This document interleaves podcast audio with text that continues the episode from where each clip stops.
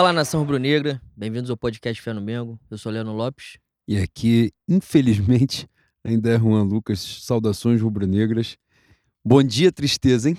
Puta que pariu. Na cidade de São Sebastião do Rio de Janeiro, caiu um dilúvio. Para além da desde- desgraça natural, É, não foi o bastante. Cinco da, desde 5 da tarde, agora são quase 10 horas da noite. Desde 5 da tarde caiu uma chuva interminável. A gente atrasou a nossa gravação porque não foi o suficiente. Né? Vi a atuação de, de Eric Pulga jogando, falarei sobre isso daqui a pouco. Mas para vocês que estão chegando agora, esse é o podcast Fé no Mengo. Estamos disponíveis nos mais variados tocadores de podcast: Spotify, SoundCloud, Cashbox, Google Podcast, muitos outros. Nas mídias sociais, no Twitter, arroba Mengo, underline Fé, no Instagram, arroba pod, underline Fé no Mengo. Boi, momento hoje vai ser tudo gravado na força do ódio, né?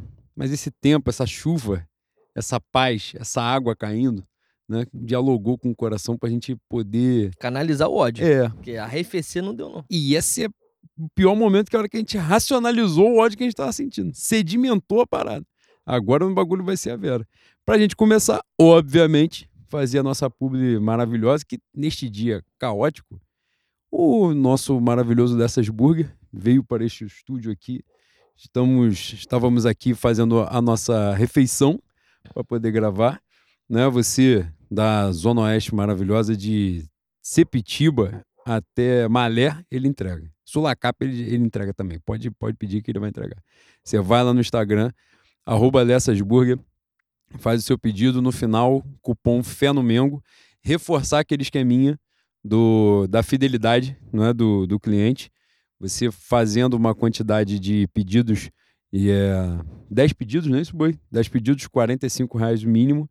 Se você não fizer os 45, ele vai somando, né? Quando você totalizar os, os 450, você vai ganhar 45 de desconto no décimo pedido. Então, mete bronca aí, vale a pena. Antes disso, você que vai pedir pela primeira vez, cupom Fé no Mengo, chegou no final, botou lá, vai ganhar aquele descontinho maneiro. Nosso momento Xuxa Caprichoso Carnaval, boi. Com você. Pô, que beleza, né? Um momento bom, alto astral pra caralho. No último samba da volta, no último samba da volta, eu encontrei o nosso querido Matheus Rodrigues, que viu, viveu conosco um momento muito mais feliz, que foi a final da Copa do Brasil, onde mais uma vez o Rio quase foi Oló, quase subiu no telhado. Infelizmente, ainda está presente e está inclusive aqui no estúdio. Matheus me encontrou, falou assim: pô, manda um beijo pra mim. Aproveitar que o Juan já fala que você é vereador no samba da volta, pra deixar ele irritado. Então, está aqui, Matheus. Dessa vez não ganhamos. Se Deus quiser, o Tetra da Libertadores vem esse ano e a gente volta em 2024. Aliás, final de 2023, esse ano ainda, pra passar mal de novo. E três aniversários. Mandar um beijaço pro nosso querido Wellington Neves. No Espírito Santo, nosso querido Dona Esponja. Gosta de beber, tá, boi? Maravilhoso, incrível. Já levou o Domecq para as terras capixaba. É isso. E ele tá sempre fazendo lá a fotinho do ritual. Beijo, querido. Muita luz na sua caminhada, muito axé sempre. Bom- E o aniversário foi agora há pouco tempo, mas o período não tá sendo muito legal, né? Porque teve. Supercopa, teve Mundial, tá, tá foda também. Tá Vamos fazer bebendo- aniversário na época melhor. tá bebendo pouco também. Mandar um beijo pro nosso querido, gigantesco e maravilhoso Chico Freire. Incrível, maravilhoso. Que Macumbeiro também. em algum momento eu espero que venha gravar aqui conosco. É o mínimo que ele pode fazer. Com um pseudônimo que talvez ele precise do pseudônimo. Vai A precisar gente vai botar Chico da Adelaide, vai, a gente vai É inventar aí. E vai passar batido. Não vai sair na foto, pronto, foda-se. E hoje, infeli- infelizmente, no caso, por conta da derrota, né? Porra, ela pediu pra que a gente falasse, mandasse um beijo pra ela. Falou, pô, o dia dos, da semifinal, o dia que vocês foram, forem gravar, vai ser o meu aniversário. E eu brinquei assim, falei, pô, então a gente vai botar culpa em você. Mais uma vez fui médium. É. Não vamos botar culpa em você, porque você, graças a Deus, não é o Marcos Braz. Mas, Carolina Carvalho, um beijo. Muito provavelmente a gente não vai conseguir passar no roubo pra te dar um abraço, porque já são 10 horas da noite, né? E aparentemente não tá dando pra se locomover pela cidade. Exatamente. Mas fica aqui o nosso beijo, o nosso abraço. Que o, o Inferno Astral tenha passado hoje, né, Buia? Que Exatamente. seja um ano de vitória, de alegria. E é isso. Parabéns, Carol. Um beijo grande, muita luz na caminhada também. Obrigado pelo carinho de sempre. E que dia, hein? Puta que pariu, que dia pra se fazer aniversário, hein? Mas faz parte, acontece. Isso aí ensina, tá? A porra, tu vai aprender pra caralho depois de um dia desse. Ó, seguimos nós. Boi, não tem nada de positivo pra se falar no dia de hoje. O último programa a gente É um comentou. programa umbralino, né, Boi? Puta que. A gente comentou Não à da toa estão Supercopa. Igor e Reed aqui no... É, exato. Tem, tem sentido, né? Tem- já, já tinha uma explicação, era só saber ler os sinais. Supercopa, perdemos. Vamos falar no final. Mundial, a gente conseguiu cair na semi, que foi uma coisa que a gente falou também. Aliás, acho que é melhor até a gente começar pelos prolegômenos, que é a Supercopa, né?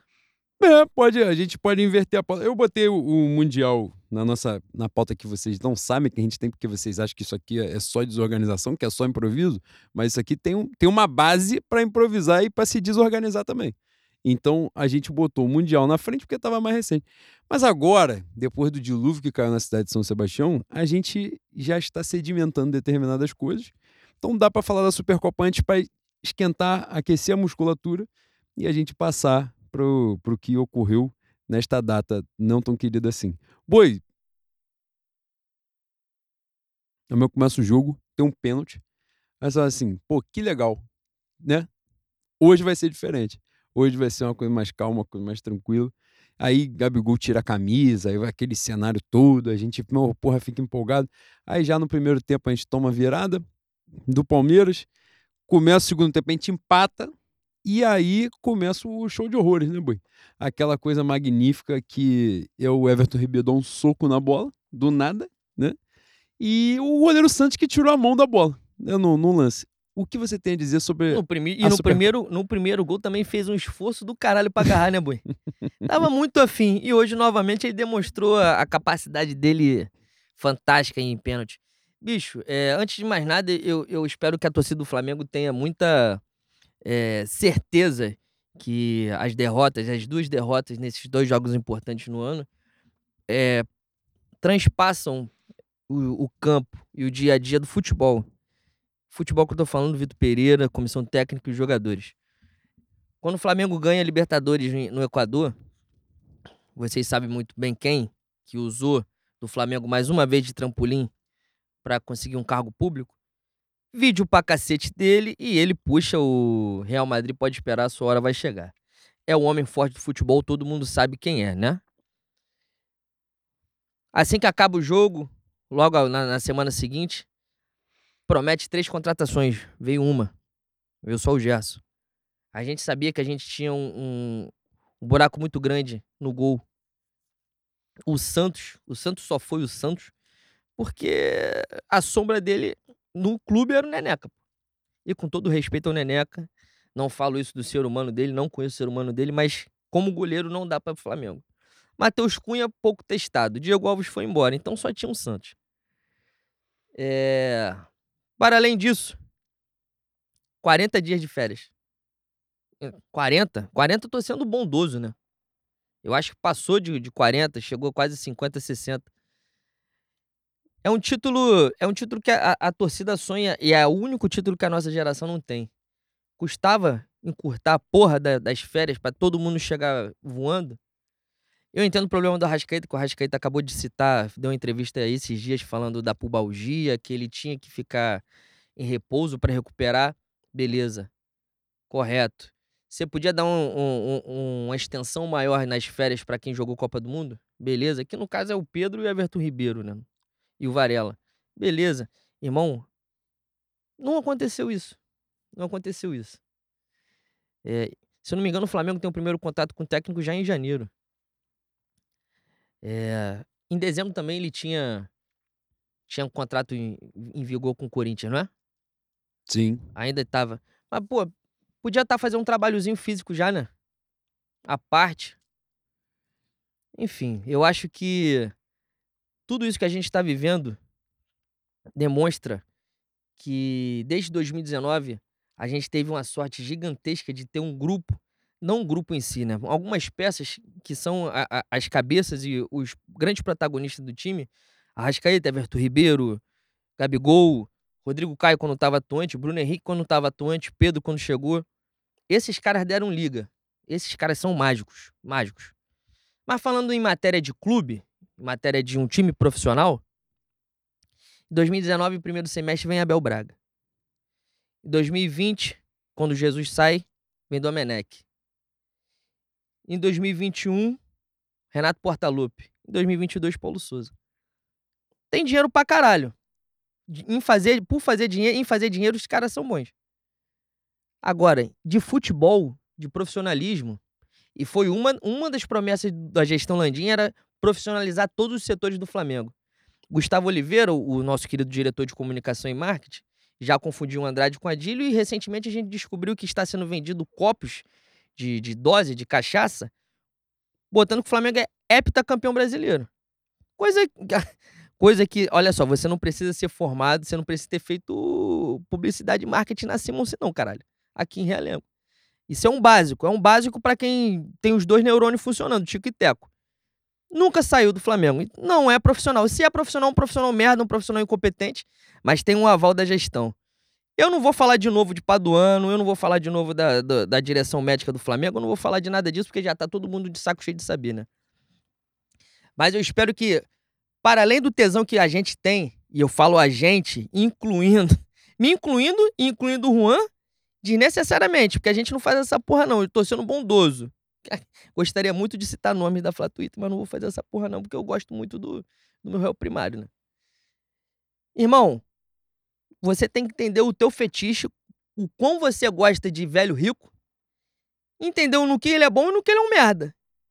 Entendendo, entendendo isso, vai aliviar pra caralho a gente, porque de futebol não entendem porra nenhuma, irmão. Não entendem porra nenhuma. É tentativa e erro o tempo todo. E vai ser tentativa e erro de novo esse ano. É cansativo pra caralho, sabe? Eu tô falando isso porque eu acho que a torcida tem uma parcela de culpa. Não uma parcela de culpa que estavam tentando direcionar, já falando de Dorival. Para mim, a saída do Dorival era uma saída acertada.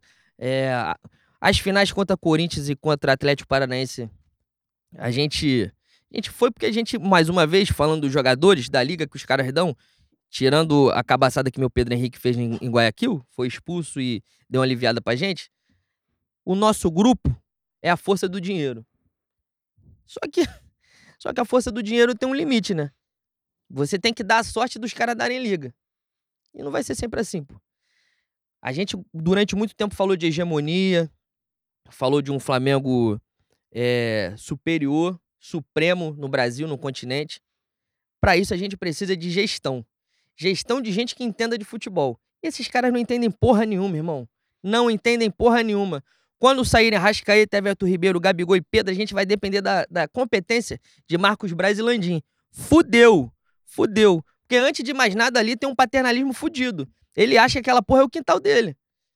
Duvido, duvido se daqui, se em duas semanas, nas próximas duas semanas, não vai surgir papo de estádio.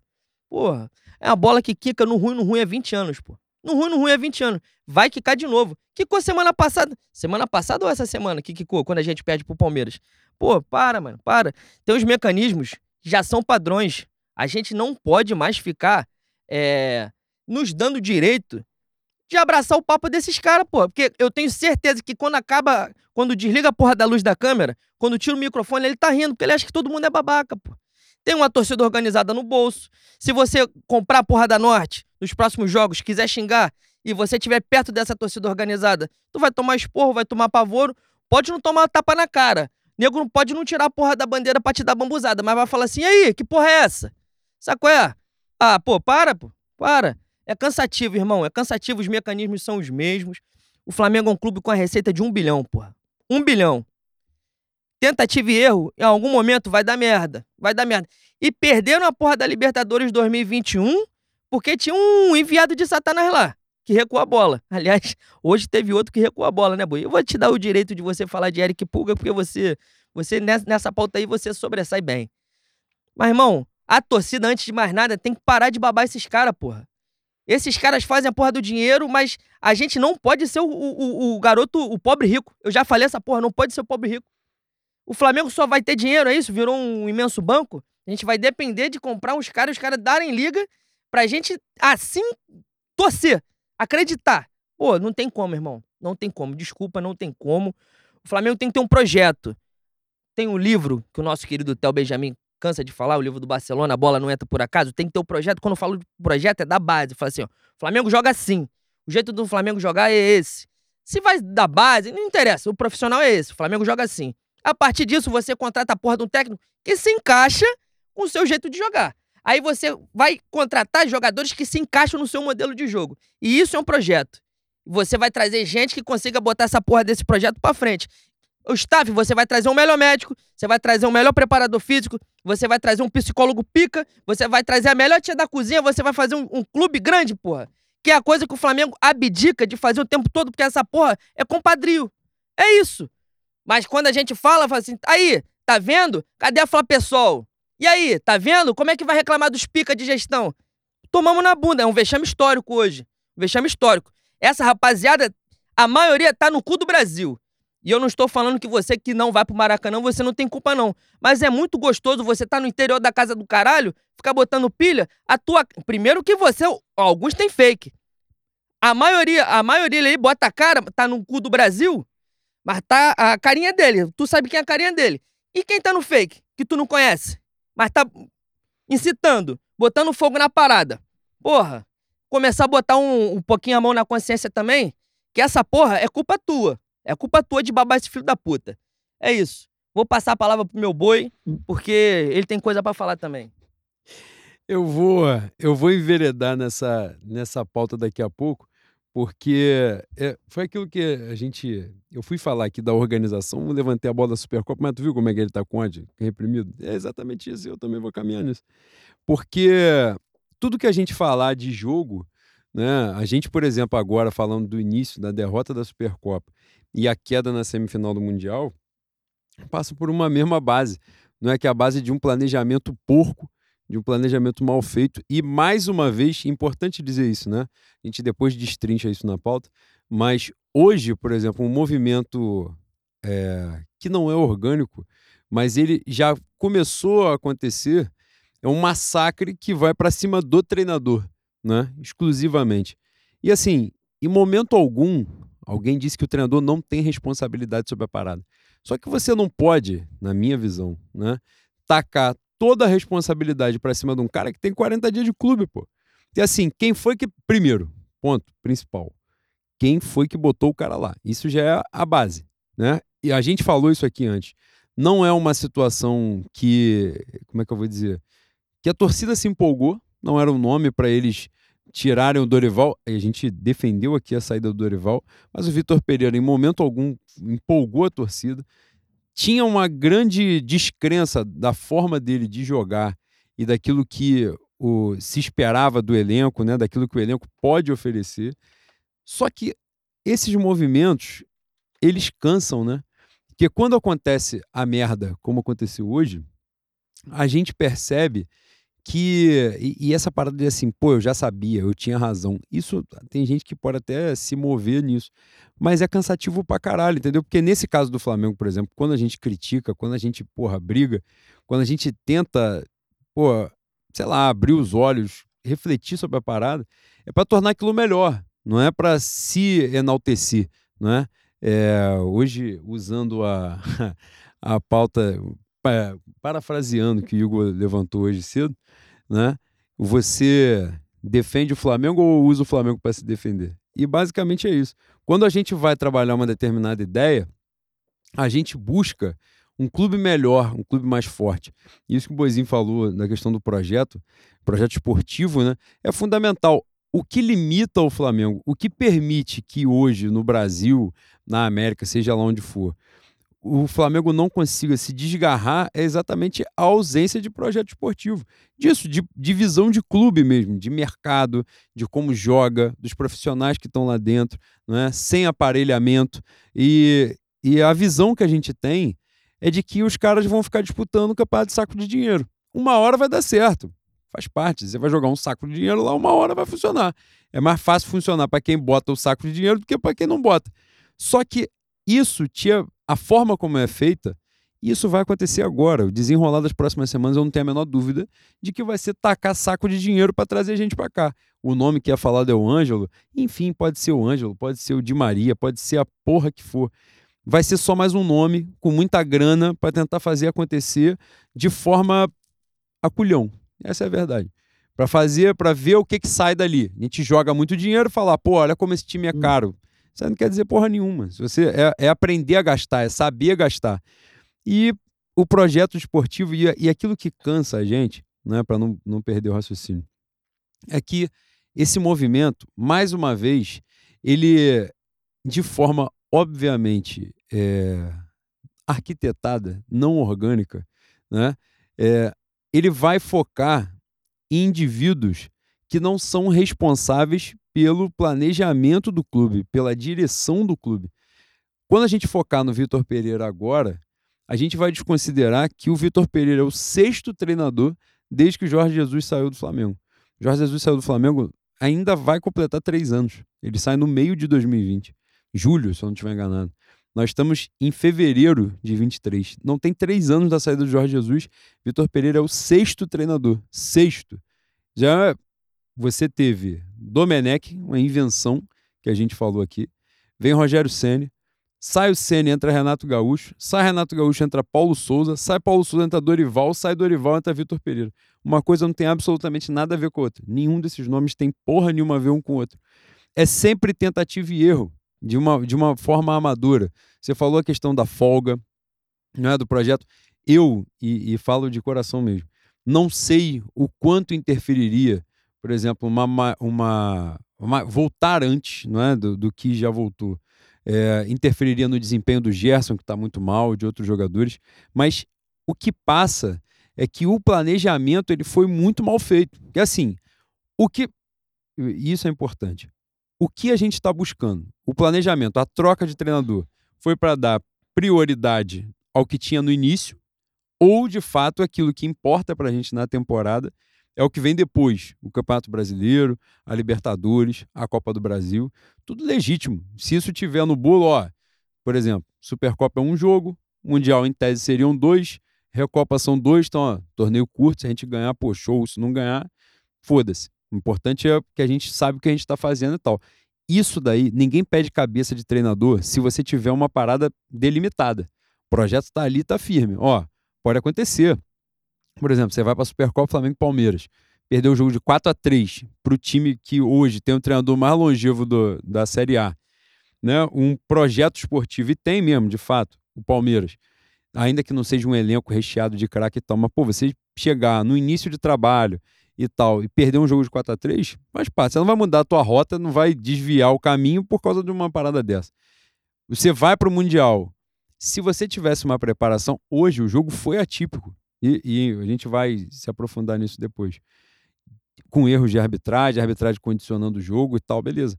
Mas a gente não pode estar ali da forma como estava hoje. Isso é importante. Em tudo, em postura. A gente, no jogo da Supercopa, a gente falou sobre isso. Pô, a gente não pode entrar na Supercopa. De novo é um Flamengo e Palmeiras, que o Palmeiras entra disputando a Copa do Mundo e o Flamengo entra, porra, de, de pica sonsa. No último programa, eu cheguei até a fazer uma, um comparativo com os clássicos. Fiz até um. Dei uma devagada aqui, porque eu, eu tava analisando se realmente cabia essa comparação com, com os clássicos no Rio de Janeiro. O primeiro tempo da Supercopa, o Flamengo joga de sacanagem, pô. Os ouvintes mais antigos devem lembrar o programa pós-final contra o Fluminense no Carioca, que foram dois jogos que o Flamengo joga de sacanagem, e aquilo ali é uma das derrotas mais doídas para mim em, em, matéria de Maracanã, eu estando presencialmente no, no estádio, porque o Flamengo não fez questão nenhuma em momento algum de jogar bola. E o primeiro tempo da Supercopa foi assim. Um time dis displicente, sem gana, sem intenção de ganhar, sem querer correr, cagando pra porra do jogo. O primeiro gol, o gol do Flamengo no primeiro tempo, é um gol dado pelo Palmeiras. Uma falta imbecil, um pênalti imbecil. De resto, irmão, de resto o Flamengo não fez absolutamente nada. Nada, nada, nada. E só fazendo um link com o jogo de hoje, o pênalti que o Everton Ribeiro faz é imbecil. O pênalti, o pênalti hoje que o Mateuzinho faz porque o Santos não saiu é idiota. E o pênalti que o Gerson faz logo de, no, no, final do primeiro tempo é totalmente imbecil também. E isso, para mim, boi, demonstra que o time não tá focado. Não tá focado. Os caras não estão ligados, mano.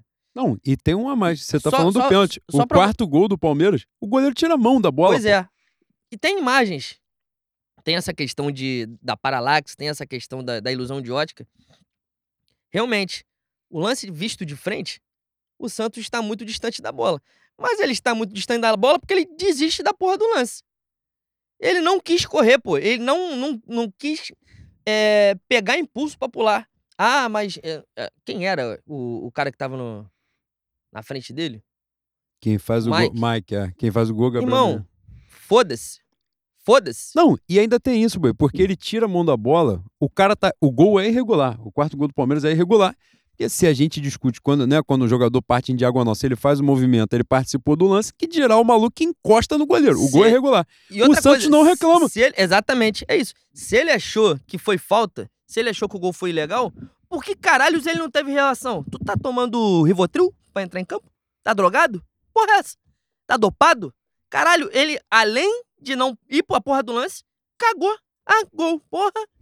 Que maldade com a gente. E foda-se. Ah, pô, para, para.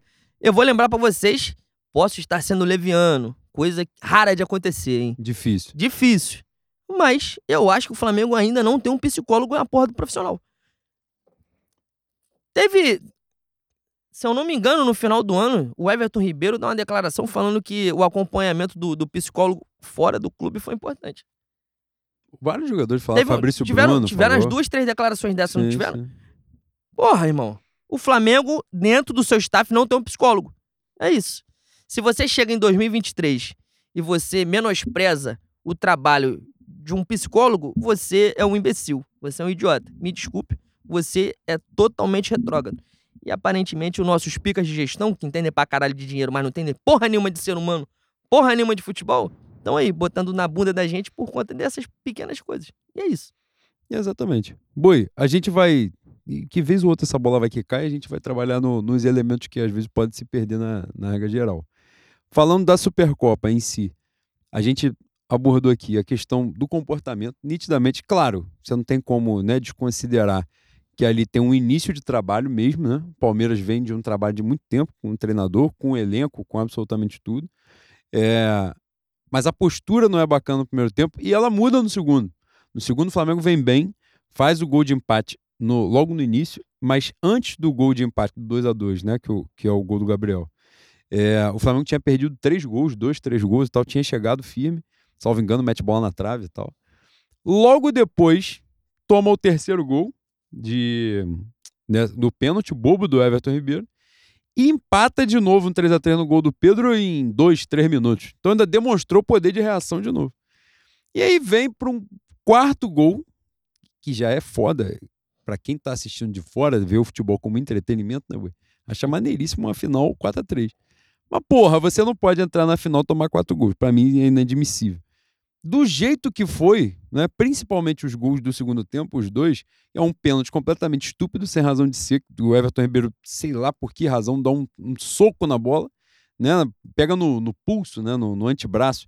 A parada não tinha razão de ser, ele não estava protegendo o chute, não estava porra nenhuma.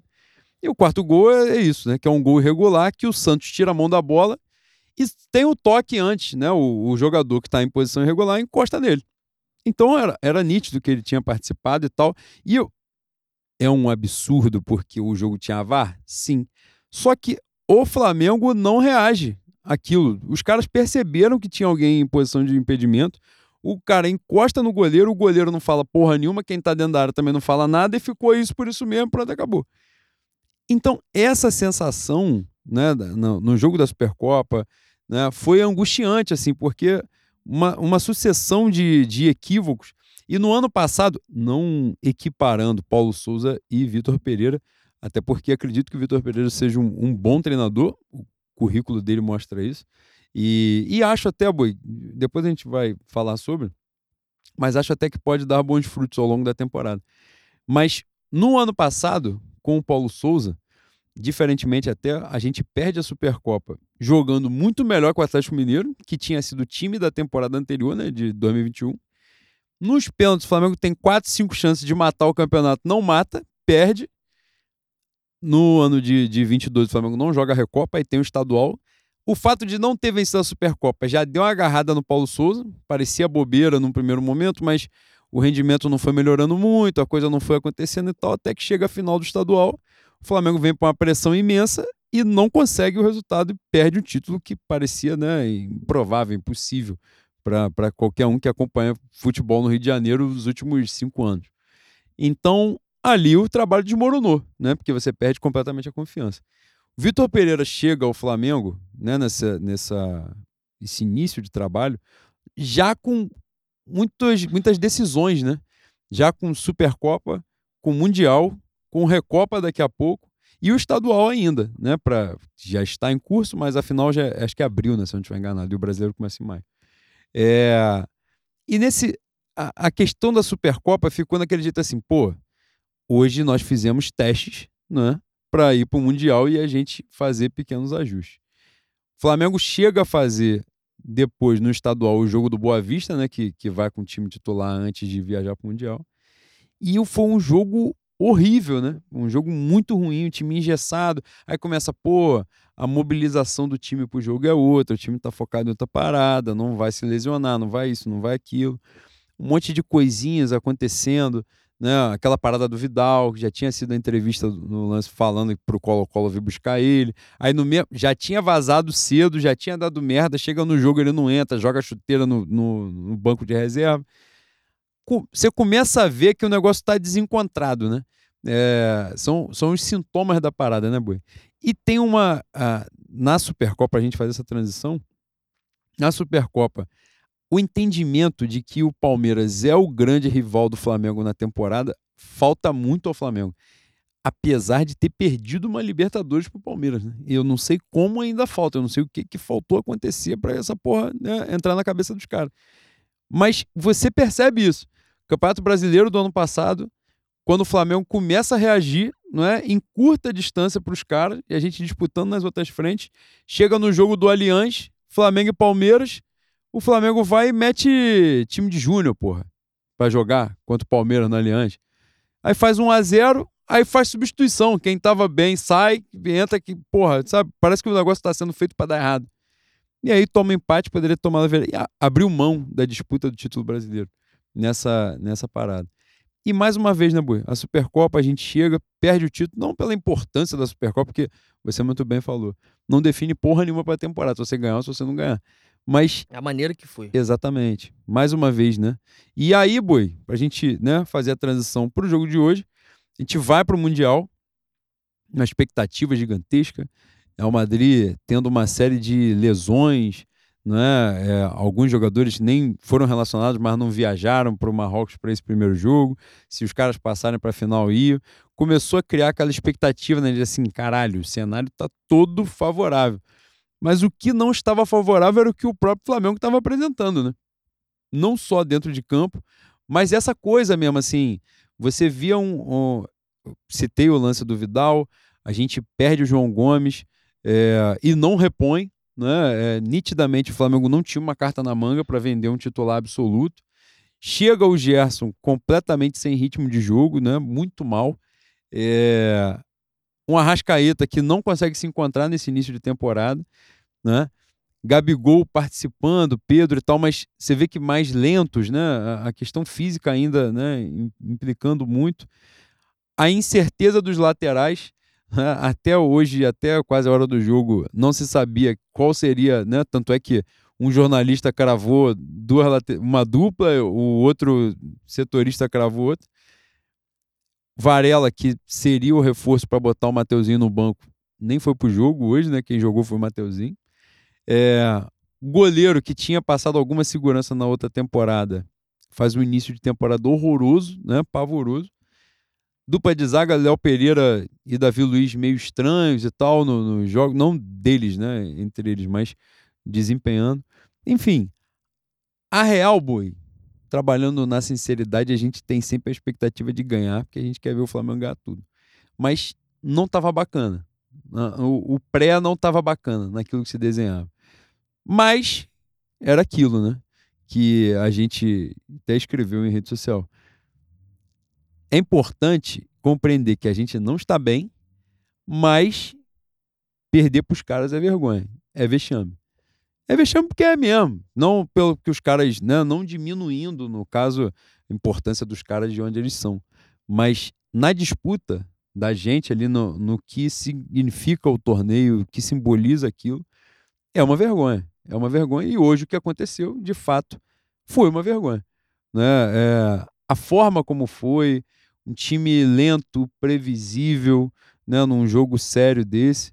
É... Mesmo assim, se não tivesse os pênaltis, a gente conseguiria ganhar. Exatamente. Era um time, era um time frágil hoje, para o que o Flamengo poderia apresentar, mesmo nessas condições já expostas aqui. E mesmo assim a gente consegue perder, porque a gente, inacreditavelmente, a gente entrou desfocado, displicente numa semifinal de Mundial. Isso é angustiante, né, cara? A gente, a gente fala muito sobre essa parada de motivação, de postura e tal. Porque, assim, como é que você motiva? Isso passa sempre na minha cabeça. A gente estava falando essa semana sobre o carnaval. Como é que você motiva um cara a jogar pelo Flamengo um Mundial de Clube? Eu não sei o que falar pro cara. Tipo, eu tenho que gravar um vídeo, tenho que fazer a mãe dele chorar na frente dele, filho, mulher. Falar assim, caralho, eu preciso. Que por si só já seria nada. Já teria que estar naturalmente. Exatamente, caralho. Você motivado. ganha 6, 7 dígitos de salário, joga no Flamengo com quase 50 milhões de torcedores, vai jogar um Mundial de Clube, você pode pegar o Real Madrid, o mundo inteiro vê você jogar, e eu tenho que te motivar, eu tenho que botar na sua cabeça alguma porra que vai virar uma chave dentro do, do seu coração para você se dedicar ali ao máximo.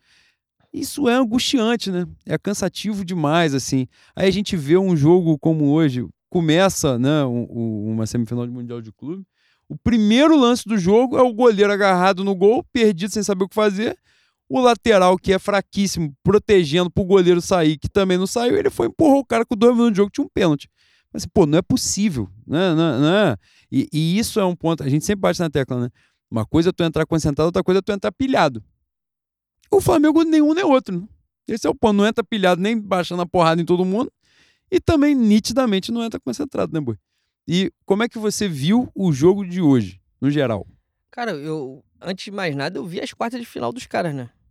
E por incrível que pareça, esse time que ganhou da gente hoje é um time muito mais fraco que o Al Hilal de 2019. Na CNTP, como a gente viu no primeiro tempo, aliás, estávamos conversando isso antes do Gerson fazer aquela merda sobrenatural. Na CNTP, os caras não chutaram, a gente chegou uma vez e fez o gol. A bola ia rolar. Naturalmente, a gente ia fazer a porta do segundo gol, a gente ia ganhar o jogo, bicho. A gente ia ganhar o jogo. Mas, novamente, é esse ponto entra de uma maneira como se. Eu acho que tem salto alto também. Para além de você não estar focado, para além de você não estar concentrado, tem um salto alto de achar que todo jogo a gente vai, vai jogar bola para lá, vai jogar bola para cá, em algum momento a bola vai entrar. Tem jogo que não é assim, bicho. Tem jogo que não é assim, tem jogo que a gente precisa do algo a mais. E hoje, hoje a gente não teve nada, né? Quanto mais o algo a mais. Os pênaltis, como eu já falei, demonstraram a, a displicência absurda. E tem outro ponto na, na final da Copa do Brasil, eu falei aqui, ó. A gente tem 90 minutos para ganhar. Se for pros pênaltis, fudeu. Os caras do outro lado tem um pegador de pênalti, o nosso goleiro, a gente sabe. Justiça seja feita. O Santos é, recalculou a rota também da, da temporada 2022, porque passou a dar segurança no gol. Só que ele não é um goleiro extraordinário. Pô. Ele não tá na prateleira do, do Everton, do Palmeiras. Aliás, deve estar tá umas duas abaixo para ser legal. E no pênalti ele é nulo, porra. Ele é nulo. A gente ganha a Copa do Brasil porque o Corinthians não acertou o gol duas vezes. Senão a gente ia perder. Se acertar o gol, ele não pega. Hoje, mais uma vez. O segundo, a segunda cobrança, ele não sai nem na foto, pô. Enfim, Boi, é, é uma quantidade muito grande de, de erro que pode ser uma quantidade muito grande de pequenos erros, só que no somatório sai uma avalanche de merda que, enfim, é, é cansativo. E a gente mais uma temporada vai para tentativa e erro. Espero que dê certo, como deu. Só não deu certo em um ano, né? Eu espero que mais uma vez dê certo. Se é assim que a gente tem que ser campeão, que a força do dinheiro faça diferença novamente no final da temporada. Exatamente. É, no jogo em si, né? A gente tinha um jogo completamente controlado, né? Como você disse, a gente conversou sobre isso. No último lance do primeiro tempo, um pênalti completamente estúpido, né? Bobo, sem razão de ser. Eu, eu acredito até, assim, olhando depois, né? Vendo, revendo o lance, acho que o Gerson erra a passada mesmo. Ele não olha o pé do maluco e comete o pênalti, um pênalti bobo. A expulsão condiciona a porra toda. Não acho que tenha sido um lance para amarelo, exatamente por isso, porque não, não vi a intenção dele. Até porque quando o cara, quando o jogador cai, ele bota a mão no rosto. Porque para ele a porrada teria sido do Davi Ele nem Luiz, sentiu nem a do a Gerson. Exatamente. O segundo amarelo é um absurdo, só não é mais absurdo que o primeiro, né? Que o, que o Gerson toma cartão amarelo por simulação. E o jogador do Al Hilal fez coisa parecida no, no, no- ainda no primeiro tempo e não tomou amarelo. É, a expulsão muda o jogo, né? Óbvio, porque aí no caso é a expulsão com pênalti. Então os caras bateram dois pênaltis contra goleiro nenhum, bateram né, só, só para balançar a rede. Fizeram o gol, a gente volta para o segundo tempo com uma montanha gigantesca para escalar, com um a menos, e um a menos é, formalmente, né? Que informalmente a gente estava com vários a menos, né? Quando ele volta com a Rascaeta né, substituído, a galera, pô, era a hora que o time tinha que, é, que segurar a bola, controlar. Cara, o Arrascaeta não tem condições físicas de jogar em alto nível. Nesse início de temporada, ele já terminou a última temporada assim, e esse início tá do mesmo jeito. Quanto mais 90 minutos. Eu não sei que porra ele fez, que ele disse que ele, ele deu entrevista de que na, outra, na última temporada ele precisou fazer um monte de coisa, que ele estava em recuperação de pubalgia e tal. Seja lá o que for, não sou médico, não sou especialista, sou leigo, mas pode dizer. Não melhorou. Se o problema era esse, não melhorou. Ele hoje foi nulo no primeiro tempo. Nulo, nulo. Depois, né, quando entra aquela, aquela estupidez, que aí é o ponto, né? Sai o Arrascaeta, entra o Pulga. Eu tinha dito no dia que ele chegou que eu não citaria o nome dele aqui, mas hoje eu vou citar. É importante ele citar, por uma série de razões. Primeiro, a entrada dele se justifica porque não tinha outro. Já é o ponto. Né? E, cara, pode parecer que eu tô aliviando pro Vitor Pereira, mas não é não. É porque, assim, quando a gente fala, porra, um elenco magnífico, um elenco fantástico, a gente pontuou isso no último programa. Se Gabigol e Pedro não jogarem, o centroavante é Mateusão. Não tem como dizer que é um elenco magnífico, fantástico, com Mateusão como opção, porra. Por quê? Porque ele não vai entrar. Porque quando ele entra, era melhor ele não ter entrado. Então ele parou de entrar já, pô. É óbvio. Ele quer que o moleque seja feliz, seja o caralho que for, mas no Flamengo não vai jogar. Então, quando chegou na hora de fazer a substituição, beleza. Em tese, o que, que ele faria? Vou tirar o Arrascaeta, vou botar um meia para jogar. Exatamente. O Flamengo tem essa carência no elenco há sei lá quantas temporadas, pô. E são os mesmos caras que estão lá. É o mesmo vice-presidente de futebol, é o mesmo executivo, é o mesmo presidente, é a mesma porra toda e continua a carência lá. Aí o que aconteceu? O que, que o treinador tem que fazer? Vou meter um volante, já perdemos um expulso, não vou tirar o Thiago Maia pra gente também não ficar arreganhado aqui. Vou, porra, condicionar, melhorar a saída de bola. E aí, maluco, entra essa figura que não deveria nem ter chegado ao Flamengo. Esse é o ponto. Uma negociação ridícula, patética, criou um desgaste imenso né, de, de torcida, de uma porrada de coisa. O cara saiu enxotado da Europa, fugido de lá, não tinha mercado nenhum. O Corinthians não contratou. Porra, o plano A do Corinthians era ele, o plano B, Fausto Vera. Que pica, né?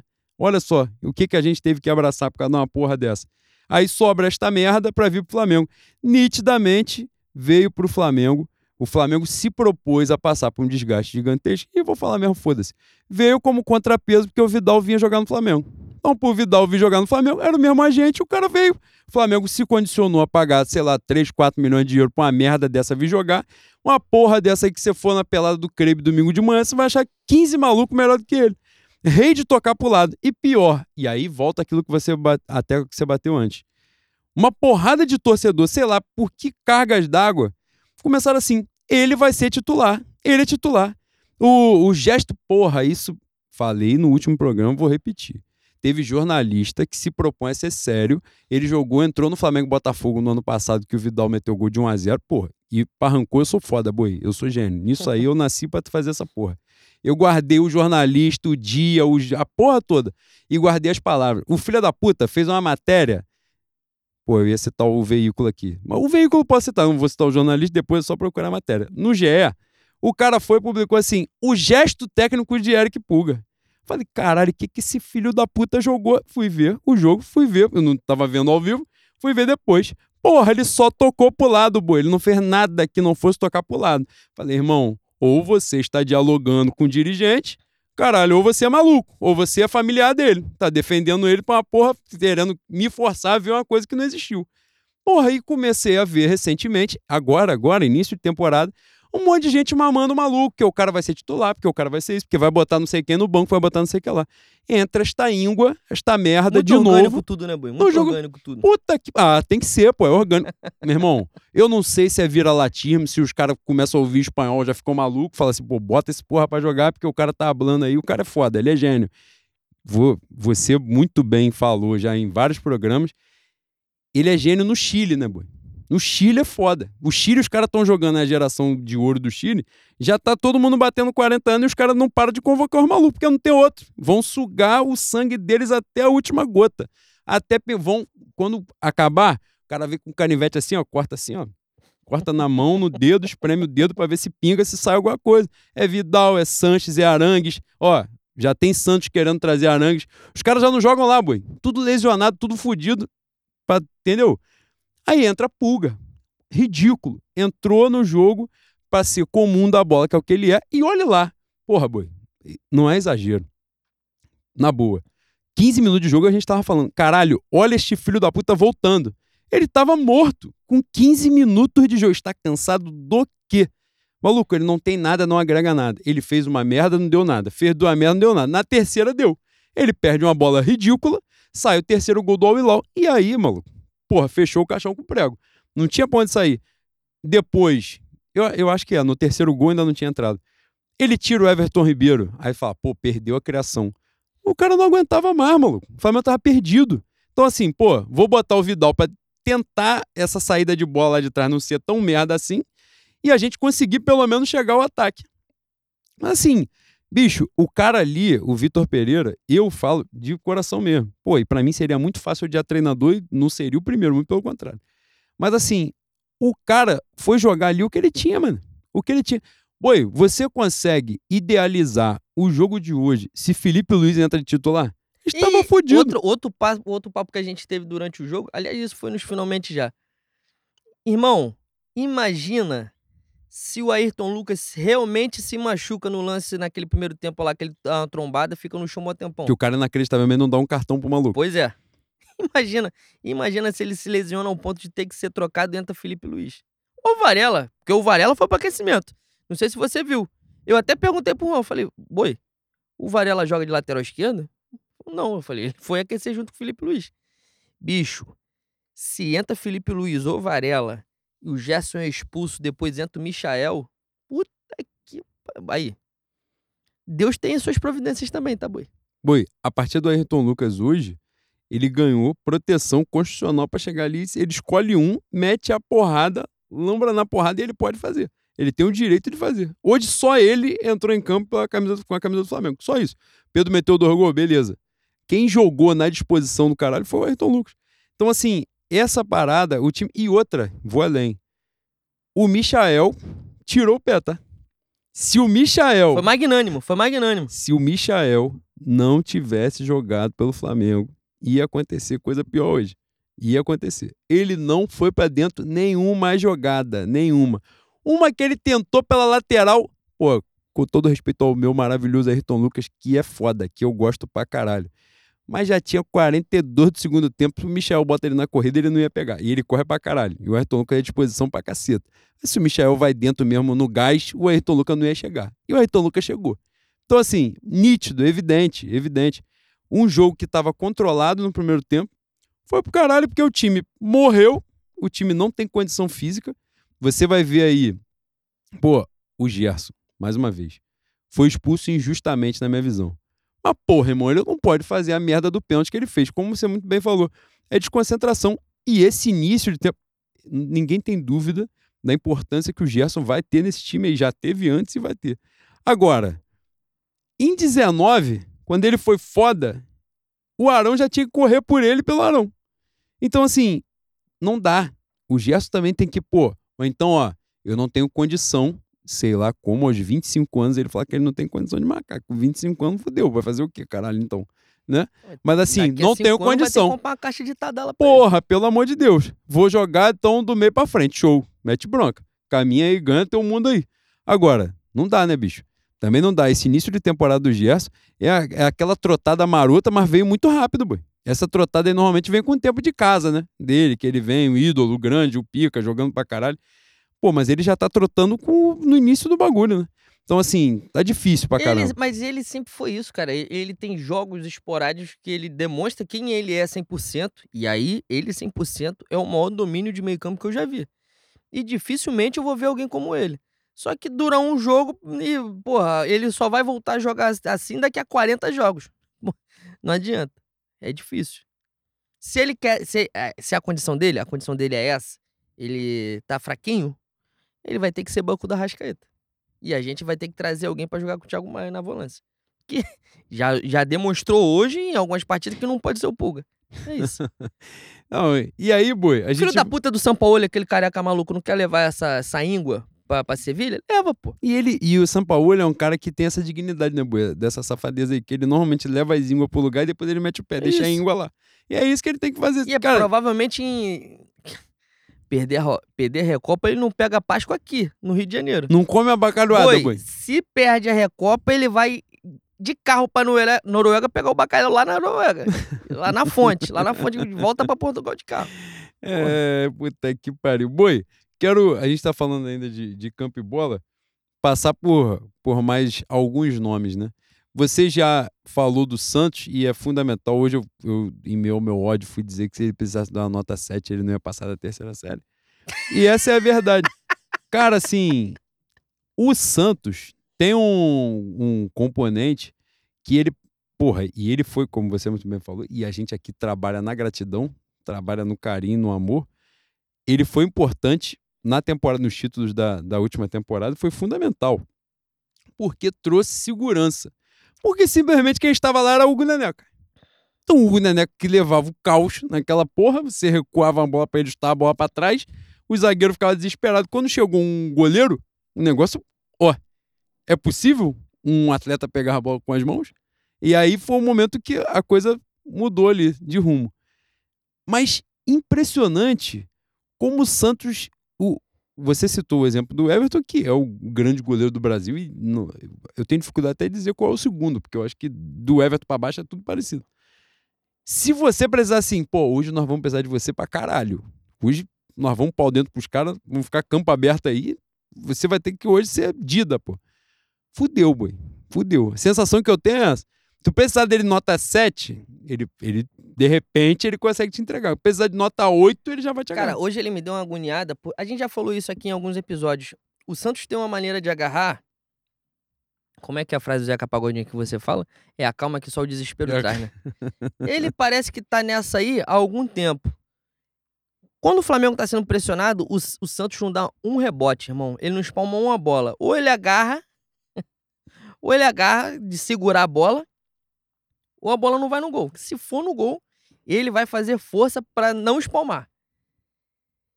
Hoje, Chegou a fazer merda no passado por causa disso, inclusive. Foi o Flamengo e Santos. E teve o Fla-Flu também, um pênalti que ele faz que ele, que ele não pois espalma é. e faz pênalti Dá no... dois tempos, né? É, é. Hoje, depois do primeiro gol no segundo tempo, ele também de recuar na bola pra ele, que puta que pariu, né? Dá uma recuada para ele, se eu não me engano, o Davi Luiz, já isso já no final do jogo ele expõe a bola quase volta igual o, igual o gol do Chaves. Bumerangue. e, a, e teve um lance também que ele o, o Mateuzinho, ele e o Léo Pereira se embolaram. Eu falei, irmão, esse maluco, ele está totalmente transtornado. Ele não tá bem. Ele não tá bem. E ele é um cara que a fisionomia dele não muda, ele não muda o estilo dele de agarrar. Só que o estilo dele de agarrar é perigoso pra caceta, né? Se ele não tiver confiante, se ele não tiver bem, a irmão, da onde, da onde tiver, pode chutar. E o Palmeiras sentiu isso no, no, na Supercopa, né? Chegou um momento. Naturalmente, o Palmeiras já, já é um time que cruza pra caceta e chuta muito de fora da área. Aliás, o Flamengo podia fazer isso em alguns momentos também, né? Parar de querer entrar com bola e tudo, arriscar um. Toda jogada. É, arriscar um pouquinho de fora da área. Mas o Santos, nessas condições, é aterrorizante, pô. É aterrorizante. Porque ele não está bem da cabeça e ele se nega a espalmar a bola. Ele, ele, toda bola que for no gol, ele vai tentar agarrar. Se você não tiver com cabeça, a chance de fazer a merda é gigantesca. Cara, e tem uma questão de concentração aí muito importante para além da confiança, que é no jogo do Palmeiras me chamou a atenção no início do jogo. Ó, tiveram duas situações no iníciozinho mesmo, de alguém recuar a bola para ele e ele estava completamente sozinho E ele se afobou de dar balão de primeiro e foda-se, de chutar de qualquer jeito. E aí teve um recuo, o terceiro recuo. Ele estava marcado por dois jogadores do Palmeiras. Ele simplesmente cismou que ele ia dominar e sair jogando. E ele quase fez uma merda. Ele acerta o cara do Palmeiras. Não lembro quem é que depois vai para uma dividida lá e tal e, e evita de, de, a parada se tornar uma merda maior. Mas você vê que é um desarranjo de, da tomada de decisão do maluco assim, sabe? De um desespero quando ele tá sozinho de excesso de confiança quando ele tá marcado. Você vê que o negócio tá, tá em desequilíbrio, né? E aí, boi, pra gente, logo ali na, na posição do campo, né? Chegou um pouquinho pro lado, a lateral direita, que a gente sai Rodinei, que todo mundo disse que fazia sentido em sair, a gente concorda. Fica Mateuzinho. Acho que pelo contexto atual, deixou saudade. Fica Mateuzinho, que é simplesmente o. Falei no último programa, vou falar de novo. O lateral que mais deu assistência desde Léo Moura. Inacreditavelmente. E vem Varela, né? Fugido da guerra, aparentemente, né? Pelo nível de futebol dele, ele estava fazendo alguma merda na Rússia que não era jogar bola. Era melhor ele estar tá segurando o fuzil mesmo, porque com a bola ele tá foda, mano. Caralho. Vai, cara, na, eu vou reforçar. Na Copa do Mundo, ele protagonizou um gol de Portugal que se você, que era o caso do Flamengo no caso, que era o contrato de empréstimo, ali já era o sinal para falar assim: "Mano, deixa esse filho da puta lá mesmo, deixa ele no Catar, ele vai arrumar um, um time lá e ele joga lá mesmo". O time do Uruguai inteiro saiu. Fica ele, deu uma condição de 5 metros pro time de Portugal e é quando Portugal abre o placar no jogo contra o Uruguai. Enfim, o Varela, se você não conhecesse o Varela, hoje, na semifinal do Mundial, entra em campo o Mateuzinho. Então, o Varela, pelo que ele apresenta todos os dias para o treinador, para a comissão técnica, não foi o suficiente para botar Mateuzinho no banco, porque o Varela você não conhece, mas o Mateuzinho você conhece. Isso é importante. Mateuzinho joga titular, três minutos de jogo, dois minutos de jogo, ele faz um pênalti. É isso. Essa é a contribuição dele. Aí, ele dá todo o espaço do mundo, depois ainda consegue, ah, no gol do Pedro, né, mais uma assistência dele que vai entrar lá na estatística, para ele poder vender isso ao empresário dele falar da quantidade de assistência que ele dá. Mas, no final das contas, a contribuição né, defensiva dele, um rombo, o time do Al começa a jogar tudo nas costas dele, e a gente agora já percebeu, né, Bui, que salvo uma mudança, embora seja o início de temporada, mas salvo uma mudança de rumo muito grande, né, daquilo que o Varela tem a apresentar, a gente está vendo uma deficiência crônica no elenco do Flamengo, que é a lateral direita, né, boy? Seja com Varela, seja com Matheus. E o que espanta ainda mais é que não tem um na base que não pode, a gente possa falar assim, porra, talvez. Que é outra coisa preocupante. Será que a gente já vendeu tudo que tinha para vender também, boi? Será que já aproveitou tudo que tinha para aproveitar? É mesmo. Essa geração do Sub-20 não tem ninguém? Não, não é possível. Não, no lateral direito tem o Wesley, né? Que o Palmeiras B queria levar aí na transação né, complexa e ficar, de repente, né? É, tem um vácuo aí, né? É torcer, né, bicho? É, torcer porque tá, tá triste. A gente sempre fala, é uma posição escassa no mundo, né? Não é um problema só do Flamengo, não é um problema só de Brasil. É um problema no mundo, no, no futebol mundial. Só que também você não pode estar tá com esse nível rasteiro. Você não pode estar tá com, com a briófita na lateral direita. Outro e é, um cara, é um cara que, inacreditavelmente, ele contribui em algum momento, né? Você acabou de falar que ele é o lateral direito com mais assistência desde Léo Moura. Ele tem os seus momentos, só que, porra, faz 10 merda, acerta uma, não adianta. Um atleta, boi, para você tecer comentários. Everton Cebolinha. Pô, o Space Jam que assumiu o corpo dele não tem, não tem muita habilidade, né? Aparentemente levou tudo de, de velocidade. Pô, boi, sem sacanagem. Um suplemento vitamínico. Não é possível que você não consegue mais correr, que você não tem mais explosão. Tu não tá tão velho assim. Quantos anos tu tem? 28? Boi, 29? Ele tocou toda pra trás. Não, calma aí, tu não tem 30 anos. Tu tem 30 anos? Caralho, eu gostei que você elogiou minha cut. Porra! Gostei, tá? Quando eu falo tu, né? Tu não. Não, sou eu. Porra. Você tá me elogiando, você me. Não vai citar cebolinha o caralho. Me Ai, elogiou, caralho, me elogiou. Sustenta, porra. Ué. Ah, meu Deus do céu, cara. Por favor, tenha, tenha pena de mim. Este merda desse cebolinha, ele tem 30 anos. Ele não tem 30 anos, tem? Não, ele tem 24. Cara, 24? Que é. isso? Ele é novo assim? É. É pior ainda. Então é droga, boi. É drogas, é, é drogas. Não pode deixar ele pro antidoping. É, a Giota cobrando. É, não, está com algum problema muito sério. Irmão, não faz sentido o Cebolinha jogar dessa maneira. A gente vê que ele tá sem confiança. Ele realmente não tem. O Reed, nosso. Ó. 26, anos. 26, aí, não errei por muito. todo respeito. Ele não tem confiança. É nítido que ele não tem confiança. Mas ele não está preparado para fazer o que ele fazia no, no Grêmio, por exemplo. Ah, ele precisa de rodagem, ele precisa de jogo. Ele, ele sempre joga, ele sempre tá jogando. Ele precisa de quê? De, de 50, 60 minutos todo jogo para se sentir confortável? Ele não vai ter, pô. No Flamengo ele não vai ter. O Marinho a gente já viu que não consegue contribuir em porra nenhuma no ano, né? Já tá claro para todo mundo. Se, quis, se o Santos quiser, o Santos que tá. Meu Santos também tá flertando com a Série B de uma maneira que em algum momento a Série B vai abraçar, tá, boi? Cebolinha pode salvar. Olha só, Cebolinha e Marinho, esse ano, aí. Ângelo e mais um, uma, uma íngua lá da, da vila que aqui pode dar certo, um volante. Irmão, é, é um investimento muito alto para o, o, o Cebolinha, eu acho até que foi um investimento válido, mas não deu, pô. Ele não contribui nada. Ele não ajuda. Quando ele entra, eu já começo a ficar desanimado. Eu já desisti dele, já larguei a mão. Ele fez um, um, um bom jogo no Morumbi, na Copa do Brasil ano passado, fez até um gol. Um gol que classifica a gente, né? Porque aqui foi 1x1, 2x1. Foi 2x1. Mas dá um alívio. Foi 1x0. Foi 1x0 aqui 3x1 lá. É um gol que dá um alívio, né? Que faz com que o São Paulo tire o pé aqui quando a gente faz 1x0. E só. E só. A gente tá na merda, os caras tão cansados, botou o Cebolinha, foda-se. Ele não vai contribuir. Aliás, a gente não tem ninguém que saia do banco ao ponto de falar, pô, pode mudar o jogo. Esse cara eu achei que em algum momento seria o Matheus França. Matheus França é outro, é da base, é novinho e tal, ele não pode ter tanta responsabilidade assim. Mas é outro que cada vez mais que entra, eu não sei nem se ele tá com a cabeça no Flamengo, boi, para ser bastante honesto. Tem, tem circulado aí notícia que ele vai pra Inglaterra, não vai. É, agora fechou, né? Agora se for é no, no meio do ano, né? Que sim, sim, sim, sim. Né? Não, pensei que ele tinha fechado e eu não Não, tinha... não, fechou a janela. E é, o, eu canso de falar isso aqui. É de uma displicência sem a bola que, porra, angustiante.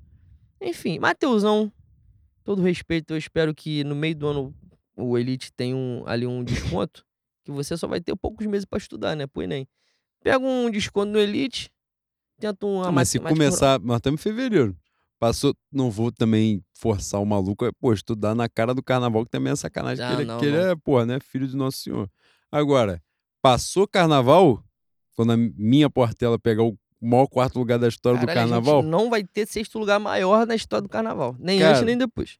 Aí, passou dali, já pega aí a apostila, já, já pode baixar material na internet, vai estudando, porque não vai ter aula no pré-veste ainda, mas você, como é dedicado, vai começar a estudar antes. Dá tempo, boi, dá tempo de pegar um EFON, Tetinha pode te ajudar e assim que você passar para EFON, tu já mete logo um curso de prático.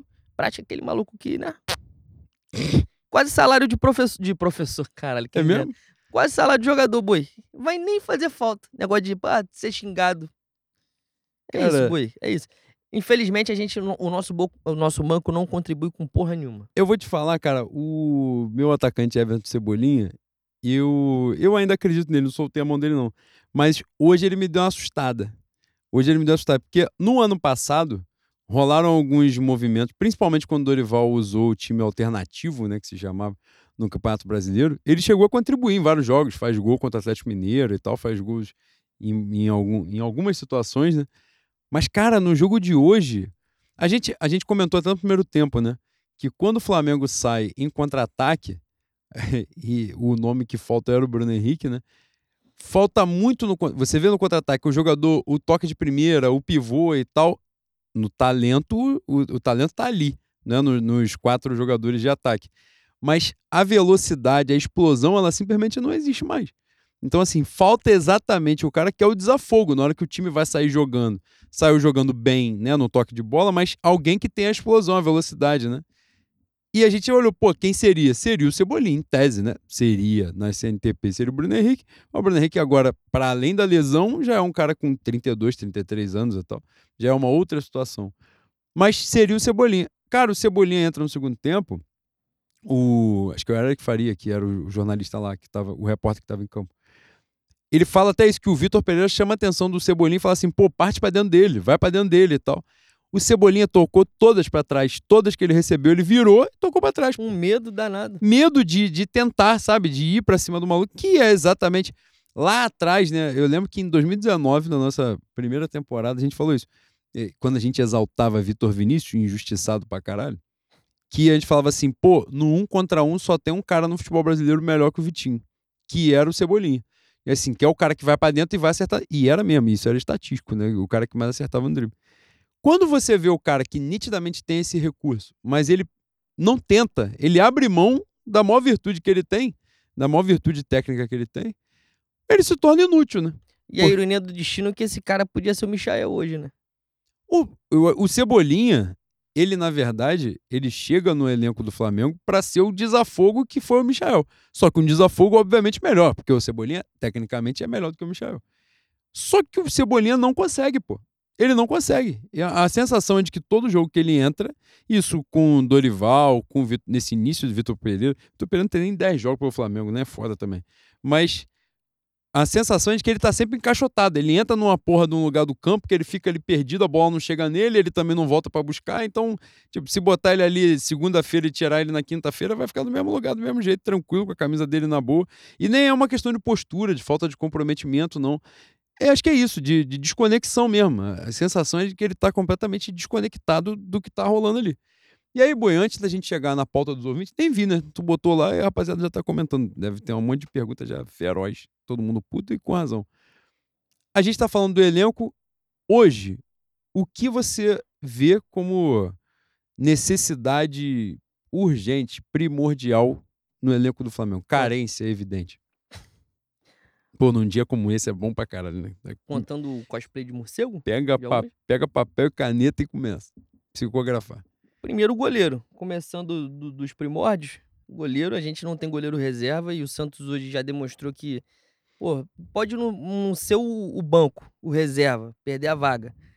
Mas ele precisa de alguém ali para ele falar, ó, quero meu tempo aqui, uns dois, três jogos para eu restriccionar a minha vida. Esse cara vai ser o Rossi né, em junho. Eu espero que esteja toda a infraestrutura aí até junho, sem a gente fazer merda, porque.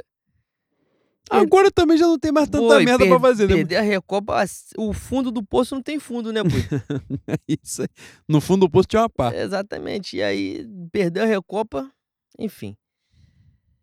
Lateral, lateral direito a gente já falou. Volância.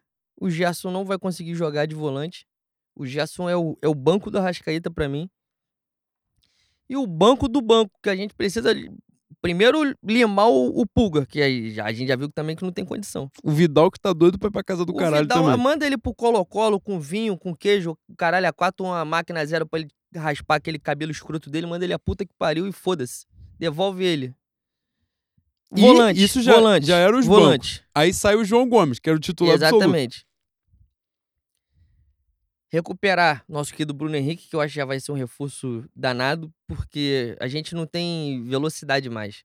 Um contra-ataque do Flamengo é um, acaba sendo um contra-ataque muito mais de, de, categoria de técnica do que tu chega em três toques lá na frente. E isso para mim faz uma diferença muito grande. Enfim, ah, sei lá, boi. Sei lá, eu, eu acho que tirando o lateral direito, goleiro e, e a volância, que realmente é o ponto mais mais escasso do nosso elenco para mim, porque para além da saída do, do João Gomes, quem está lá não, não, não é que não está bem. Não está bem e eu não tenho confiança nenhuma que vai jogar bem durante um ano. Para mim falta velocidade dos lados. Se negociar Marinho, é, se numa boa negociação negociar, negociar o Cebolinha também. É, eu tô quase falando um elenco novo aqui, né? Hoje falam, por exemplo, que haverá um esforço grande pelo Ângelo, né? Pelo, pelo eu não lembro muito de... de... não lembro muito de ver o Ângelo jogando não. Que é um jogador de 18 anos, né? Passa até em tese, né? Passa pela ideia que a gente né, defende de os jogadores mais jovens, né, de oxigenar. Não só oxigenar, porque quando a gente fala oxigenar o elenco é tirar o cara que está ali há muito tempo e botar alguém, né, gente nova. Mas nesse caso é rejuvenescer mesmo, né? Porque quando a gente fala assim, a opção Marinho com 33, 32, 33 anos, acho. Bruno Henrique por aí também. Então você já vê até as opções de ataque mais, mais envelhecidas, né? Então você ter um, um cara de um potencial muito grande como o Ângelo, com 18 anos, eu acho que é interessante, né, para aquilo que a gente pensa. Agora, por exemplo, a gente provavelmente vai buscar um volante para o lugar do João Gomes, que ficou evidente, né? Tudo aquilo que a gente falou do poder de marcação, da disposição, da importância que o João Gomes tinha ali naquele time, vão ter que buscar. E a juventude que o João Gomes tinha ali também. O João Gomes, se eu não estiver enganado, de 20, 21 anos, né? Acho que era isso. Não é mais do que isso, não. É, porra, você perder um jogador de 21, daqui a pouco começar a repor com um cara de 30, né? A média do time também começa a ficar. Hoje a gente falou sobre isso, né? Para além do time previsível, era um time lento, né? Era um time envelhecido. Você já vê assim. E isso porque houve a modificação nas laterais, né? Com o Mateuzinho e Ayrton Lucas, que são mais novos. Mas você tinha ali, né? Davi Luiz, é, Thiago Mais Gerson nem, nem tem idade avançada, mas jogam como se tivesse, né? Essa é a verdade. né? Com a tonelada nas costas. E o setor ofensivo do Flamengo, o quarteto histórico do clube, é, já num, num, nesse início de. É um início de temporada muito ruim, né? Fisicamente muito abaixo, tem pouquíssimo tempo. Essa é foda, né? Eh, a gente comentou sobre isso também. O início de temporada pesado, difícil, é, já com tanta responsabilidade, não é o momento ideal, né? É evidente. Mas ao mesmo tempo, alguém é muito bem pago para preparar um início de temporada digno, né? Ainda que a gente, porra, chegasse ali botando para fuder no início e ó, agora ao longo do estadual a gente vai ter que descansar os caras aí um tempinho para os caras se recuperarem. Pô, beleza, com certeza todo mundo ia né, abraçar essa causa. Mas, infelizmente, a coisa não foi bem planejada. Se foi bem planejada, não foi bem executada. E esperamos que os responsáveis de alguma forma paguem com seus cargos. Spoiler, não vai acontecer porra nenhuma, como sempre, tudo continuará como Dante no quartel de Abrante. Seguindo, boi, pauta dos ouvintes, não é? Na verdade, você viu um programa organizado que uma hora e dez a gente cumpriu o que tinha para falar. Na verdade, o que a gente tinha para falar aqui era terminar a delegacia, todo mundo pernoitar lá. E a gente não vai fazer isso também, que, porra, tá chovendo pra cacete, a polícia também não vai querer. Porra, já não é um, um grande. Já não é um serviço. Exatamente. Fantástico. Então não seria o momento. Agora, antes de eu entrar aqui no, no Twitter, fui ver Ramon Dias, caralho, perdemos pra Ramon Dias, boi, é muito forte, tá? É Cueja, é Ramon Dias, é Michael. Hoje foi foda. Tem que humilhar todo mundo que vestiu vermelho e preto naquela porra daquele gramado. Tem que esculachar, esculachar. E quem ficou fora, que tem que fazer, eu não vou falar, pelo amor de Deus. É, Ramon Dias, técnico do Al-Hilal, disse que os volantes do Flamengo não pressionam. Por isso ele colocou o Luciano Vitor para jogar nas costas dele.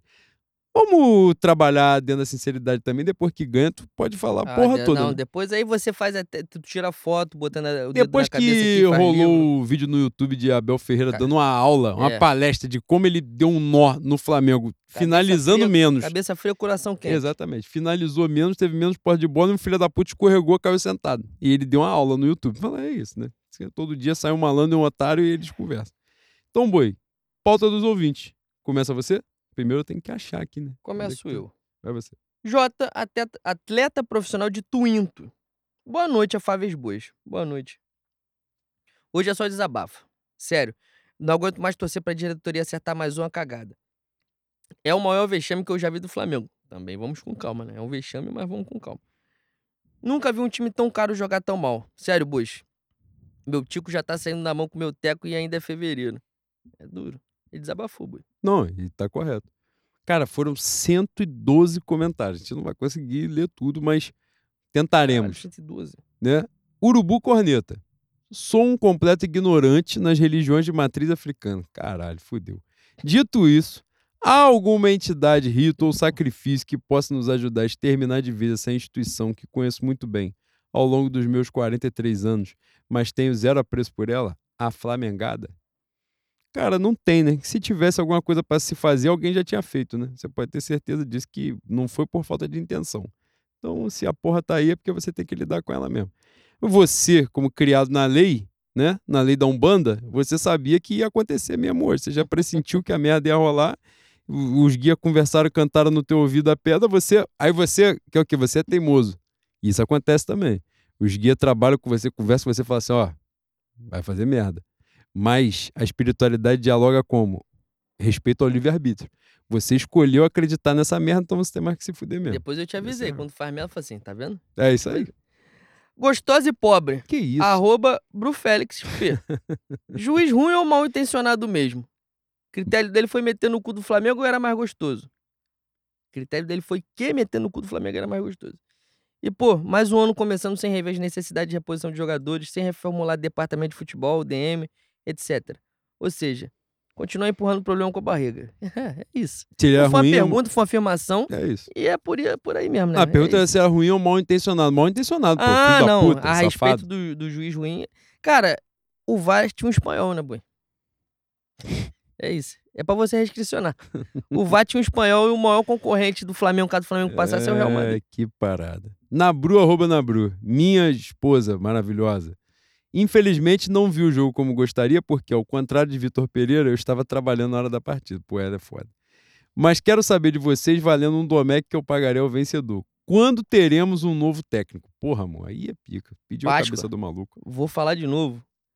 Se perde a Recopa, ele vai até a Noruega de carro comprar a porra do bacalhau na fonte. Não, se ele passar dificuldade pro suco de caixinha, ele já é dali mesmo. Pegar do Maracanã ali, ó, já pegou um, um BRT Tijuca, é, Lisboa e já fica por Cara, o mesmo, me- já o que me deixa muito feliz é que o primeiro jogo da Recopa é quarta-feira de cinza. Eu vou estar enchendo a cara na Avenida Brasil comemorando o título da minha mocidade. Ah, vai. vai pra caralho. primeiro jogo eu não vou Ai, ver. caralho.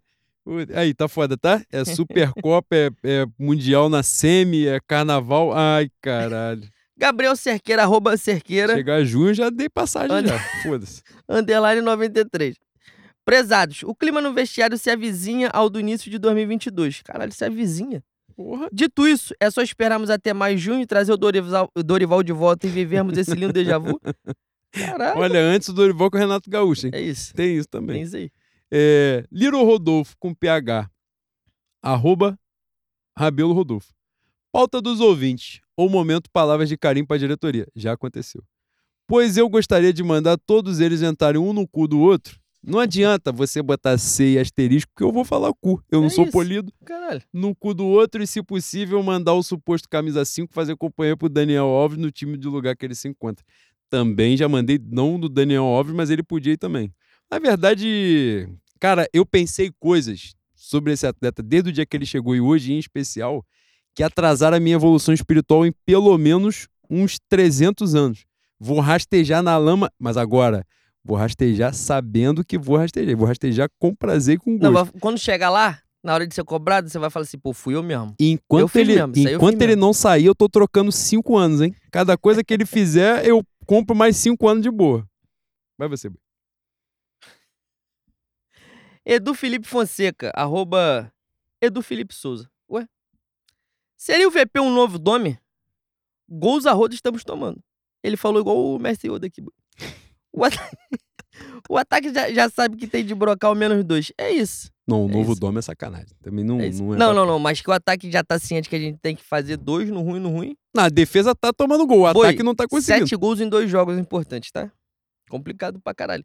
E hoje Deus foi magnânimo, Deus pousou a destra na, na fronte de Michael. Assim, meu filho, você vai voltar ainda. Não, ele fala, esquece essa porra. esquece Caralho, essa porra. boi, rapidinho. E. e o desespero com o Marega? Sacanagem, tá? Aí, angustiante, tá? Angustiante. Ele fez o, o pivô. Léo Pereira entrou em desespero. Davi Luiz já deu duas porradas nele. O que E o primeiro lance? O primeiro lance? Nego tentando marcar o Marega. Não, Marega dominou, fez o pivô.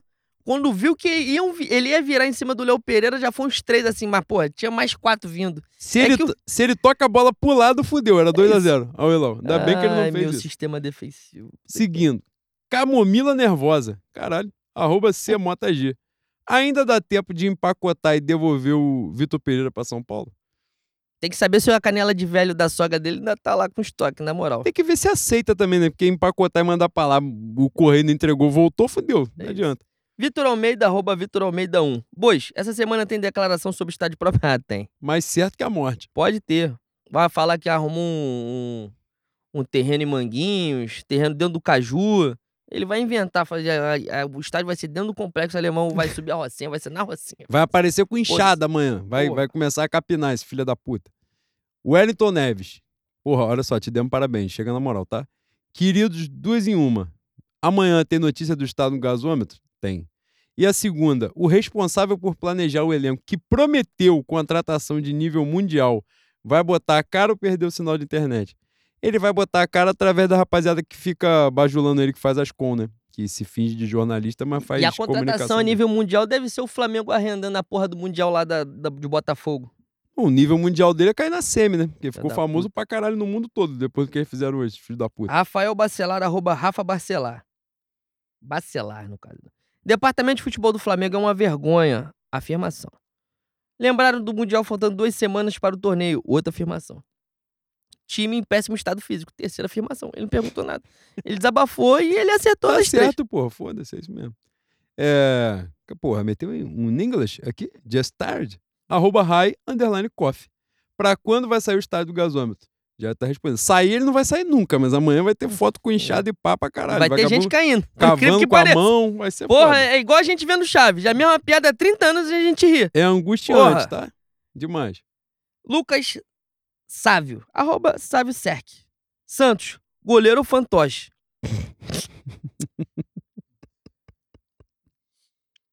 Hoje a condição dele é de fantoche. É, hoje ele tá de espantalho, pô. Botaram ele preso lá na porra da linha do gol e não sai nem por um decreto, irmão. Rafael Oliveira.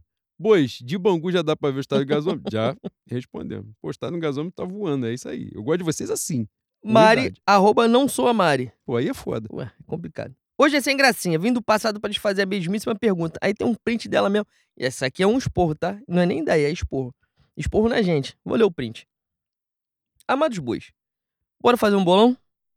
Qual o prazo de validade do português no comando do mais querido? Foi contemplada já. Eu espero que na próxima, na próxima vez que a gente abrir a pauta dos ouvintes venha com né, um pouco mais de carinho, Exatamente. porque foi contemplado. É.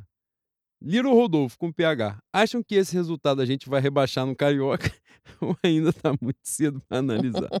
aí também é foda, né? Pelo amor de Deus. É que o Bangu vem forte. Porra. Victor com K, arroba Victor RM94, o Anjinho. O Majin Buu, fumador de. Vou ler de novo, calma aí, cara. O Majin Buu, fumador de charuto, e o Lula Molusco do offshore acabaram com os três meses mais promissores da história do Flamengo. Uma afirmação correta. E acertou. Caso ganhe a Recopa, pode entregar a taça igual foi entregue quando o carro do bigode ganhou a Copa Pistão em cima do Relâmpago Marquinhos no filme Carros.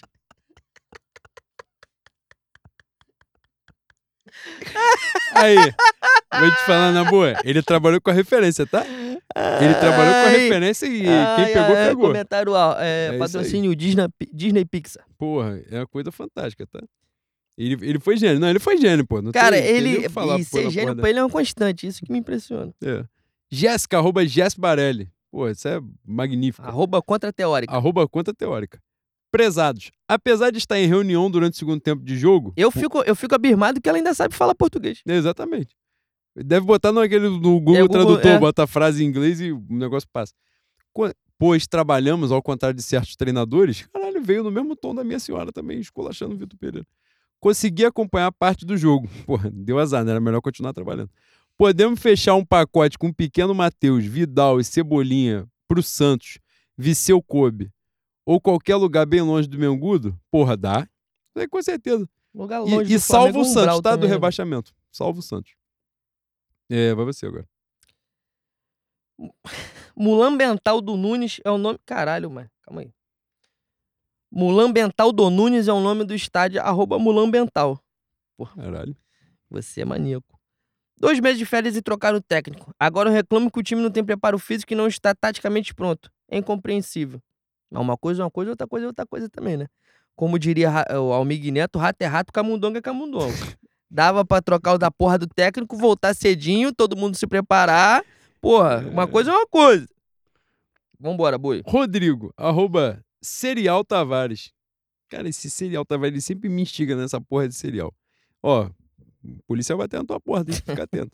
Quero saber se a diretoria vai jogar o VP aos Leões ou vão bancar ele para dar sobrevida. Outra coisa, as derrotas na Supercopa e essa imprevista eliminação na semi do Mundial vão fazer o VP ter a obrigação de vencer o estadual para ter sobrevida para o início do brasileiro, mas isso é É evidente. claro. Inclusive, e na conta do estadual você já bota a Recopa. Se, que se ele não ganhar a Recopa, ele não chega na final do estadual. Que é importante também a gente ter essa linha de planejamento. E importante relembrar aqui que a volta da, do Marrocos já emenda a Recopa e três clássicos seguidos. São, são jogos assim, enfileirados. Se passar, se passar dessa, dessa tormenta aí, ele ganha sobrevida. Se não passar, irmão, é CVC, ele procurar um pacote para Lisboa. Sou eu, Vai. o doutor Ricardo Ruiz Cruz. Arroba Ricardo Ruiz C. O que falar de um departamento de futebol que dialoga com amadorismos em praticamente todas as decisões? Uma afirmação, boi. Isso. O esforço feito para tomar decisões erradas é inenarrável. Aonde estão os reforços que foram prometidos? Que lição poderemos extrair desse fatídico dia? Lição primeiro é, é parar de acreditar em, em quem tá te enganando há muito tempo, né? Eu não falo especificamente de você, Ricardo, porque você é meu amor. Porque você não é acreditar, de acreditar em safado. Exatamente. Você conhece filho da puta de longe, É isso. pelo cheiro. Importante. Mas essa aí de promessa. Cara, ano, ano passado, no final da, da, da Libertadores, tiveram alguns vídeos de pré-jogo da Flá TV que parecia que o vereador ia entrar em campo com a 10, pô. Teve um exclusivo, se eu não me engano, foi o do Vélez, que, caralho, deu Teve, agonia, teve. tá? Deu agonia. Era o foco nele, pô. Exatamente. Irmão, vol- volta a dizer. Quando o couro come, todo mundo perde o sinal do telefone. Fazer bravata é muito gostoso quando tá ganhando. Quando a água bate na bunda, ninguém é homem. E isso também é uma coisa que me transtorna. Enfim. Léo Chagas, arroba Léo Chagas 10. Fiquei preocupado com o otimismo dos amigos no último podcast. A zica veio. Ah, time sem volantes não ganha de ninguém. Tínhamos um, agora nenhum. Dissertem sobre isso, por favor. Esperamos que você se sinta contemplado, que a gente já falou. E o otimismo, cara, o otimismo foi o que restou, né? Desse latifúndio, né? Não tem muito pra onde caminhar. Agora eles só vão ter raiva, rancor, ódio e mágoa. Então eles que trabalhem de botar a porra da bola dentro do barbante e trazer os títulos pra gente. Mas Renan Martins, arroba Renal Martins. O Renan. Que tá aqui. Tá aqui. O dono do estúdio. Se não for pra destilar o ódio, é melhor nem vir. Caralho, porra. Caralho. Mas como o assunto é pauta, será Vitor Pereira o, rec- o recorde de, de demissão mais rápida? Se sim, quanto tempo até a demissão do gênio do futebol? Cara, é- ele tá muito perto de ser o recordista mesmo. É, agora, o meu palpite é abril. O meu palpite é Páscoa, boi. Não pega nem aquele, pô, o histórico filme de Jesus da Record, tu já viu. Tu já viu. Porque Paixão de Cristo. é muito. Não, não é, não é paixão de Cristo, não. É aquele Jesus que, que as velhas acham que é- aquela é a cara de Jesus mesmo. Porque esse filme é tão antigo que, pô, a cara de Jesus é essa. Já Era com o próprio É, Jesus. assim, é isso. Caralho. Aí vocês estão fazendo brincadeira com Jesus. O carro da linguiça vai passar, tá? Mas é. Vambora, vambora. Ó. Ana Trida América. Porra, Arroba bons tempos, bons Ana tempos. Luísa Terra 1. Eu quero 15 minutos mandando todo mundo tomar no cu. Fiz isso durante a minha terapia, mas ainda preciso de mais. Foi contemplado. Eu espero que tenha sentido contemplado. Não foram 15 minutos, mas, mas pelo menos valeu. Miogo, arroba Moser Diogo. Porra, que corruptela. Não dá pra rolar a cabeça de Marcos Tiete de Eurico Braz de algum jeito? Pô, eu gostaria tanto. Se for, se for por falta de sinal de celular, que o dele sempre cai em qualquer revés do Flamengo, eu mesmo vou lá dar a notícia. O passe livre dele por ter trazido Jesus dura até quando? Foi ele que trouxe Jesus? Reza a lenda que foi. foi, Pelaipe, né? É, reza a lenda que nem isso aí ele tem mérito. E ninguém trouxe o Dome, né? Tem isso Pois também, é. né? O Jorge Jesus tem, Tem isso aí. 400 pais pra criar, né? O Dome Ah, é gostoso demais, né, amor? Puta que pariu. Eu vou ler duas aqui que não, não são perguntas, mas só pra gente né, falar das pessoas. É, não, três. Que, né, só pra enaltecer os nossos ouvintes. Sami, arroba Sami, underline gel. Pô, na moral, vocês são guerreiros. Só os parabéns por conseguir gravar depois disso. Foi mesmo. Ainda teve o dilúvio. Pode botar na conta. Ana Beatriz Ayat, fantástica. Arroba AB Zayat. Imagino que será esse programa. Uma merda, Bia, tal qual todos os outros. Infelizmente não sai muito disso. E Vinícius Lisboa cai dentro dos picas da gestão e deixa que o advogado a gente faz a inteira. O advogado, no caso, sou eu, né? Então, se você puder também fazer um pix pra mim, eu vou agradecer. Michel Pires, arroba Pires Michel 91, ou bactéria. Mais cabato que Mateuzinho fazendo pênalti, só o Leno dando mãozada em policial em pleno campeonato de pelada. Cara, eu nunca fiz isso, eu também não sabia que o cara era policial, então estou absolvido. Tu fez essa porra mesmo, boy? Boi, foi sem querer. Eu, eu estava tentando me reequilibrar depois que eu passei por ele e acabou relando devagarzinho minha mão na têmpora dele. Mas foi assim, foi tudo muito rápido e eu estava tentando ficar em pé só. Não, e pior é que as pessoas falam mal da minha briosa polícia militar. Aí na hora que ele teria que executar aquilo que as pessoas dizem que a polícia faz, ele não fez. E você tá aqui Ele tentou, é que tinha um maluco muito grande que também era PM que pegou ele e levou ele pro vestiário e falou assim: olha só, frente. E dialogou, veja boi. bem, veja bem. Mas tudo no trato, tudo diplomático. É porque assim que você passa. Não, deixa pra lá. É mesmo, boi. Assim que você passa na prova da polícia, tu já vem diplomata, assim, boi. Logo de cara. Já passa aí. Tu resolve fácil na conversa. Aí o cara trocou dois palitos de ideia lá e resolveu, tranquilamente com o amigo.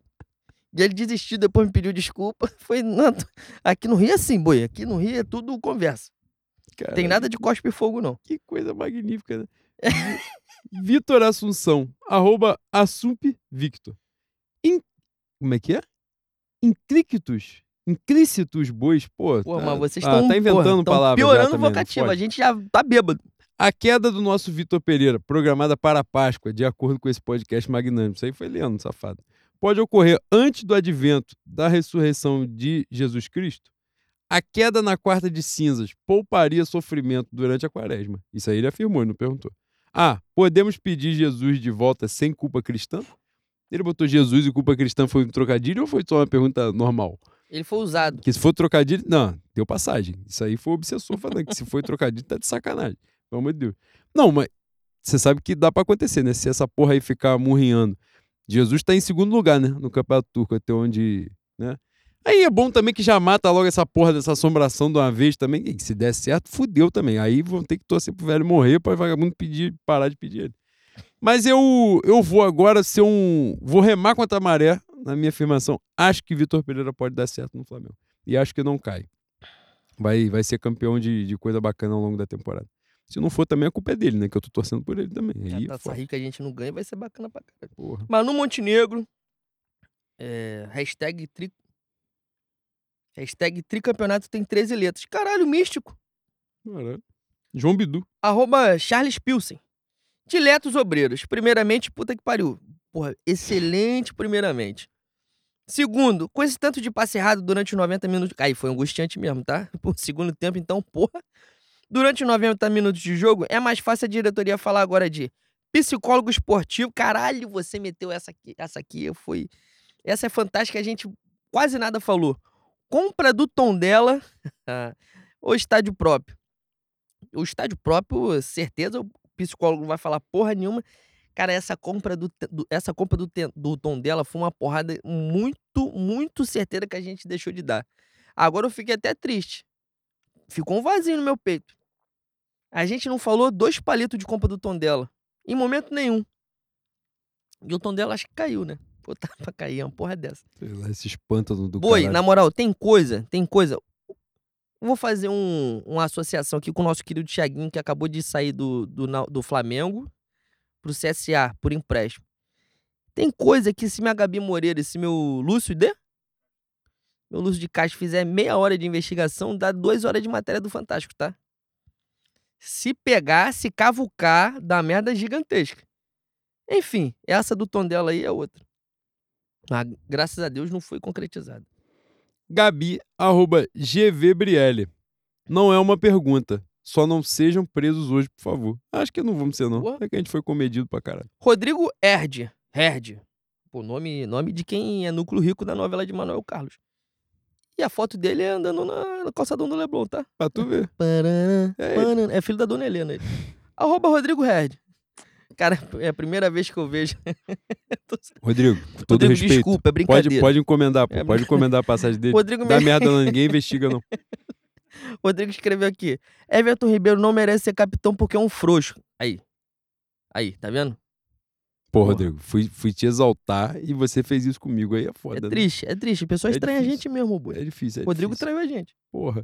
Felipe Tridamérica, arroba em novembro de 19. Eu só quero, Juan, um monólogo de duas horas sobre a atuação do suposto ser humano pulga. Eu não vou gastar duas horas de saliva com um filho da puta desse. Né? Mas eu espero que os, os meus poucos cinco minutos tenham atendido um pouco o seu coração.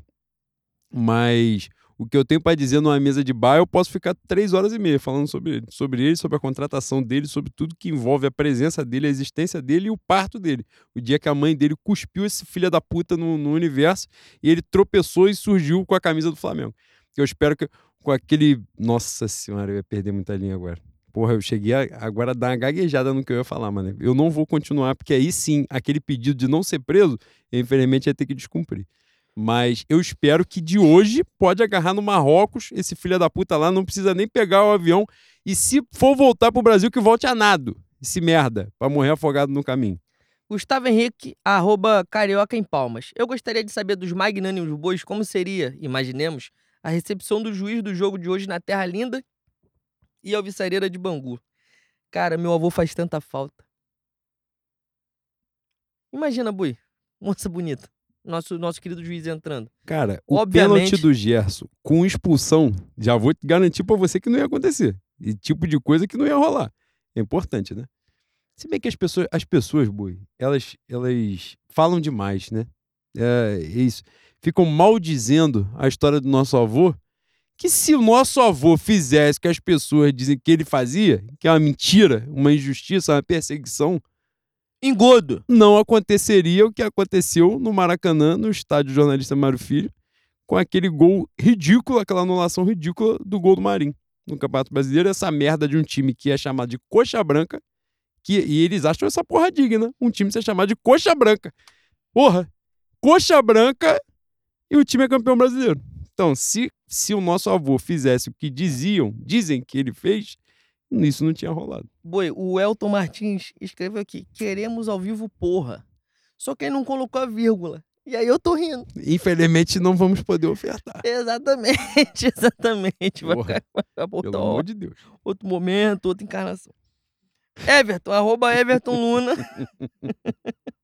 Ai, cara. Tristes bois. A língua portuguesa é uma foda, né, Bruno? É, uma ela, às vezes ela é superestimada, mas de vez em quando ela apresenta alguma. deixa pra lá, deixa pra lá. caralho. Triste bois. Esse juiz sairia vivo de Bangu se. Caramba, vocês lembram bastante do nosso avô, né? Se o doutor tivesse vivo, vou mandar outra. É hora de caçar as bruxas ou dá pra, ou dá pra acreditar no projeto de Vitor Pereira? Ainda, ainda tudo, tudo no, no começo, né? O maior problema mesmo pra mim foi ter começado a, a se preparar muito tarde. Um dos grandes problemas desse time pra mim é a preparação física. Vai, Boi. Mais É. duas pra mim pra você, porque já tá tarde também. Beleza. Rodrigo Paz, arroba Rodrigo Paz 81. O que a gente faz com a porra do Mateuzinho, bovinos? Um, já pendura no poste pra Judas? Que isso. Dois, vende por 30 centavos na feira de Acari? Caralho. Três, doa pra carreta furacão. Pô, a carreta furacão perdeu um membro, né? Tu viu o, o meme do, do velório? É bonito pra caralho, tá? Geral fantasiado. O maluco morreu? tinha morrido lá. Não sei qual foi o personagem que morreu. Mas Mateuzinho dá pra fazer um- uma ponta ali, né? De Teletubbies, uma porra assim de, de Mickey e ele poder trabalhar, ganhar o dinheiro dele digno. Né? Jogando só- bola que é foda, né? Ele só não pode ser o protagonista, boi. Se o Fofão não morreu. Se não for o Fofão que morreu, porque o Fofão é o protagonista da carreta furacão. Não, se me depender do protagonismo do Mateuzinho, no, no caso, vai Exatamente, acabar é a carreta furacão. ponto, É esse o ponto. É isso. O Beto Vitói, arroba Beto Vitói. O Braz é incompetente, mas o dinheiro e a grandeza do Flamengo encobre suas deficiências.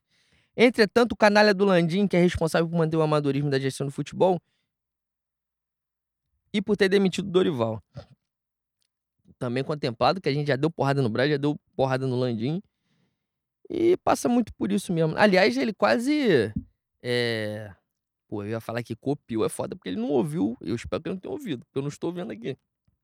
Vai que o amigo se desdobrou, né? Quem entende dessas porra de macumba, de espiritualidade, é Pai Igor, que tá aqui presente. E Rodrigo Ride. E Rodrigo Ride. Mas já foi contemplado. Falamos bastante sobre diretoria, sobre isso. Boi, Rodrigo Paz, arroba Rodrigo Paz Acabei de ler, pô. eu, tô, eu tô bastante Da atento. Feira de Acari. Que ele vai vender o maluco na. Feira de Acari. Acabei de ler. Acriano Tri Libertadores, tu leu? Não. Os Flamengo... Acriano Tri, Tri Libertadores, arroba Wagner Acre. Os flamenguistas do Acre querem que esse gordo safado saia fora do comando do Flamengo e leve esse burro professor Pardal 2 junto. Professor burro Pardal 2 junto é o Vitor Pereira, né? Eu não um, um burro. Ainda não. Depois dá pra chamar de burro. Eu ainda, eu ainda não tô muito convencido a ficar puto com o Vitor Pereira, não. Eu acho que na, na reta de, de responsável ele, ele ainda está lá na frente. Isso significa que eu esteja dizendo que ele não tem responsabilidade nenhuma? Não. Só que tem uma- um monte de filho da puta pra ser atropelado, amassado no, em vez dele, né? No caminho dele. Antes dele, na verdade. Carol, arroba Carol PS. Dois meses de férias e pé na bunda do Dorival. Foi isso. Ela afirmou, desabafou também e é isso mesmo. Agora, eu- vamos trabalhar na sinceridade aqui. Pé na bunda do Dorival foi feito de uma forma merda, mas não discordo totalmente, não. Talvez eu discorde mais da opção pelo Vitor Pereira do que da saída do. Cara, eu, eu não li a pergunta. O Maego, arroba Maegor3. Boa noite, ilustríssimo. Se o Real Madrid também peidar na farofa Al qualquer coisa, do Egito, e o Mengudo porrar os merengue na disputa terceiro lugar, caralho, se sobrou eu quero usar. Podemos considerar como mundial ou é golpe? Saudações. Pô, meu querido Maegor3. Difícil, tá? Difícil. Complicado. Foi. Agora não. Agora, pô, uma hora e quarenta. A gente pode dar mais duas cada um aí. Uhum. Lucas Mizumoto, arroba L, underline Mizumoto. Meus queridos Ushizama. Ushisama, é isso? Nobres bois em japonês. Caralho. Caralho. Estou bêbado e preso num bar, porque resolvi vi- ver essa merda e não tenho pergunta. Só quero que vocês me contemplem e falem dois minutos de xingamento. Apesar do Flamengo, ainda somos Flamengo e adoro vocês. Um abraço. Ele Pô, você é fofo, cara. Você é fofo. Dois minutos de xingamento, acho que a gente já ofereceu, né? A gente, a gente normalmente manda aqui uma coletânea de vai se fuder, vai tomar no cu, que é uma coisa sempre muito rica, que faz parte do nosso vocabulário, é característico do nosso vocabulário, inclusive.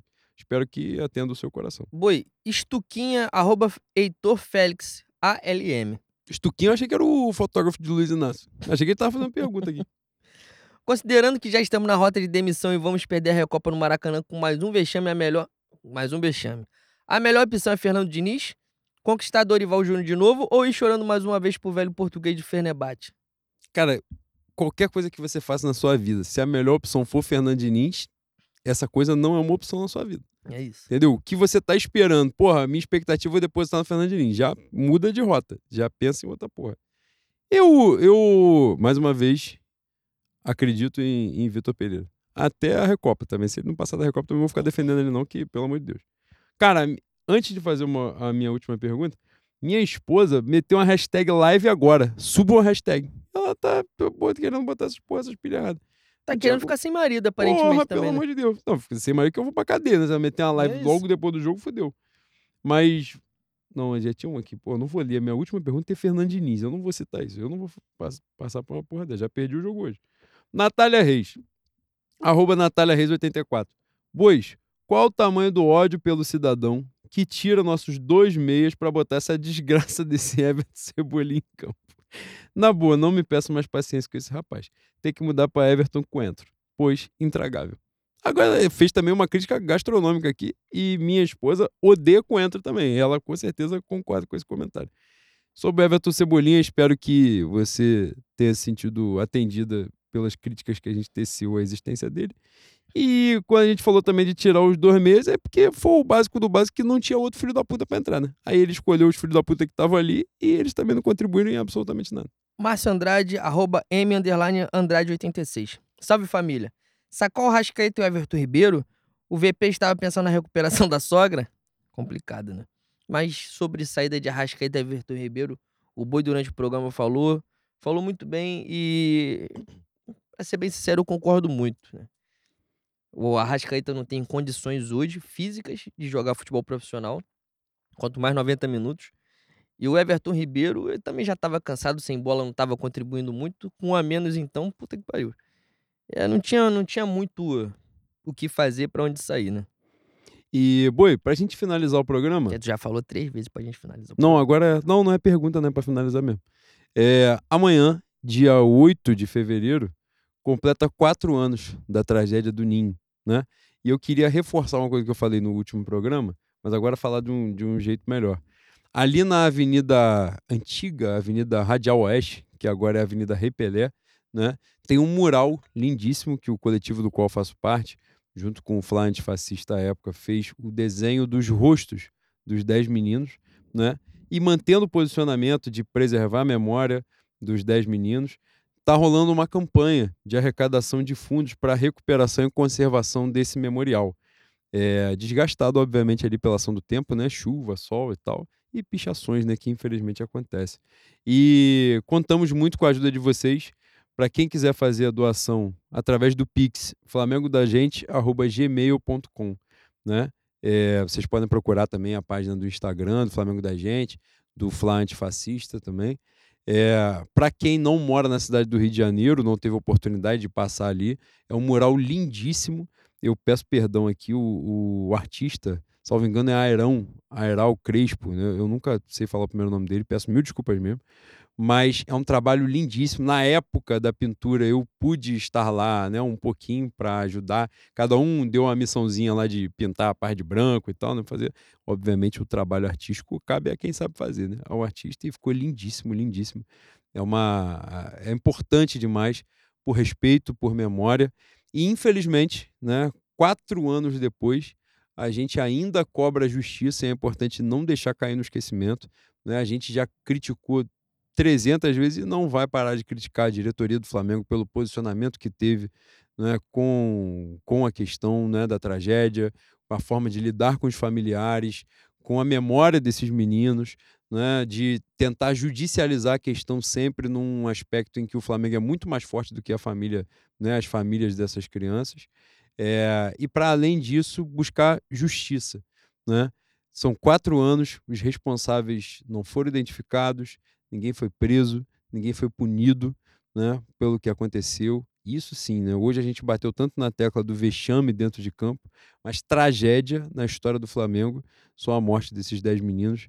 E a gente não vai esquecer. Nós não esquecemos. E é isso, Boi. Programa. Programa triste, a gente não, não queria fazer, a gente queria estar aqui celebrando. A gente marcou o programa para terça-feira, que é um dia atípico, exatamente para poder né, comemorar a, a classificação para a final. Mas, infelizmente, acontece. Mas é isso, boi. Quem é não deixa de ir, né? Então, como diz aqui nosso magnânimo Igor Trindade está presente conosco. É, estamos aqui, cumprimos a nossa missão e não tem jeito, né, boi? É a nossa vocação, que é ser Flamengo, infelizmente, né? A missão que a gente tem na, na Terra, uma das. Daqui a pouco tem Recopa, é, tem estadual rolando, brasileiro começa daqui a pouco, com Libertadores, com a porra toda. E apesar dos pesares, importante reforçar isso, que a gente não ganha por causa desses caras, ganha apesar deles. É apesar deles, a gente vai se recuperar, lamber as feridas e o processo agora é importante, não tem que esquecer o que rolou hoje não, tem que pensar muito, tem que refletir pra caralho no que rolou, mas lamber a ferida também que daqui a pouco já tem jogo, Porra, tomara que o Real Madrid não, não consiga a façanha de perder o jogo para o Ali, né? Porque agora que a gente já se fudeu, se puder não pegar o Real Madrid na disputa de terceiro lugar, agradeço, né? Pelo menos isso, né? E, e é isso, Boi. Quer falar Só alguma deixar coisa? um aviso, porque segunda-feira, a próxima a gente já não gravaria. A outra segunda-feira, Portela na Avenida é Carnaval. Eu vou pegar esse sexto lugar com honra, com mérito. E não vai ter gravação, então a gente vai ficar três semanas, né? Duas semanas sem gravar, na terceira a gente vai gravar. Só aviso pra, né? Vocês também não vão ligar, porque vocês vão estar tá fazendo um montão de merda no carnaval. Ou vão estar tá num retiro espiritual maravilhoso para esquecer essa porra dessa semifinal. Mas, né? As coisas precisam ser bem esclarecidas desde 2018. Isso né? é verdade. Então está aqui esclarecimento. É isso, rapaziada. Mas se puder também, né, Boi? O carnaval é, evitar a cadeia, né? Evitar Ou um cemitério e, se possível, pô, não, todo mundo morrer no carnaval, porra, olha o trabalho que você vai dar pois pros é. seus familiares, pros seus amigos. Pô, você vai quebrar o clima de todo mundo, então se você puder ficar na moral, contribuir na boa, a gente agradece. E tenta não fazer filho também, não. E encapar o boneco também é importante, é né? O que é mais do que o filho, pelo amor de Deus, um negócio de, de doença que é importante pra caramba. Olha só, na próxima gravação, já teremos passado o carnaval com o título da Minha Majestade do Samba, da Minha Gloriosa Portela. Teremos o primeiro jogo da Recopa, que já vai ser o suco de caixinha, dando a paula no Vitor Pereira, que eu já vou chegar aqui xingando a sogra dele, a mãe dele, o pai dele, qualquer porra que tiver proximidade com ele. Mentira, já vai chegar aqui com a vitória expressiva em Quito. O suco de caixinha é de Quito, boi? É, né? Deve ser essa porra também. E já na iminência do segundo jogo, do jogo de volta da Recopa, pra gente cantar a vitória nesse tempo, porque a gente é safado mesmo, a gente sofre, a gente passa percalço, mas a gente fica dizendo que a gente é maravilhoso, porque é mesmo. Então, um pequeno refresco que vocês vão ter da, da nossa presença. curtam o carnaval, se preparem bastante, aproveitem. Né, o primeiro carnaval sob o comando de Luiz Inácio, uma coisa né, maravilhosa. Quem for da banda, fecha o corpo. Importante fechar esse corpo. Alô, Leno. Porra, é, é isso aí. Já falaram, já deram o recado. Faz a parada na moral mesmo. É... E é isso, né, boi? É isso, boi. Tá, agora, falando sério, título da minha Imperatriz Leopoldinense, né? Quem, quem vai ver acontecer o, o, o rolo compressor de Ramos vai passar. Infelizmente, a estação primeira de Mangueira, mentira, vai dar Imperatriz Leopoldinense, se Deus quiser, porque se a Mangueira ganhar, a única graça que a gente tem vai acabar. É mesmo, boi? Infelizmente. Porra, hoje eu vou acender vela, o caralho, pro meu querido. Né? Meu querido Luiz. Ai, que parada, né, bicho? Que É magnífico. isso. E é isso, boi. Fé no Mengo, rapaziada. Fé no Mengo, rapaziada.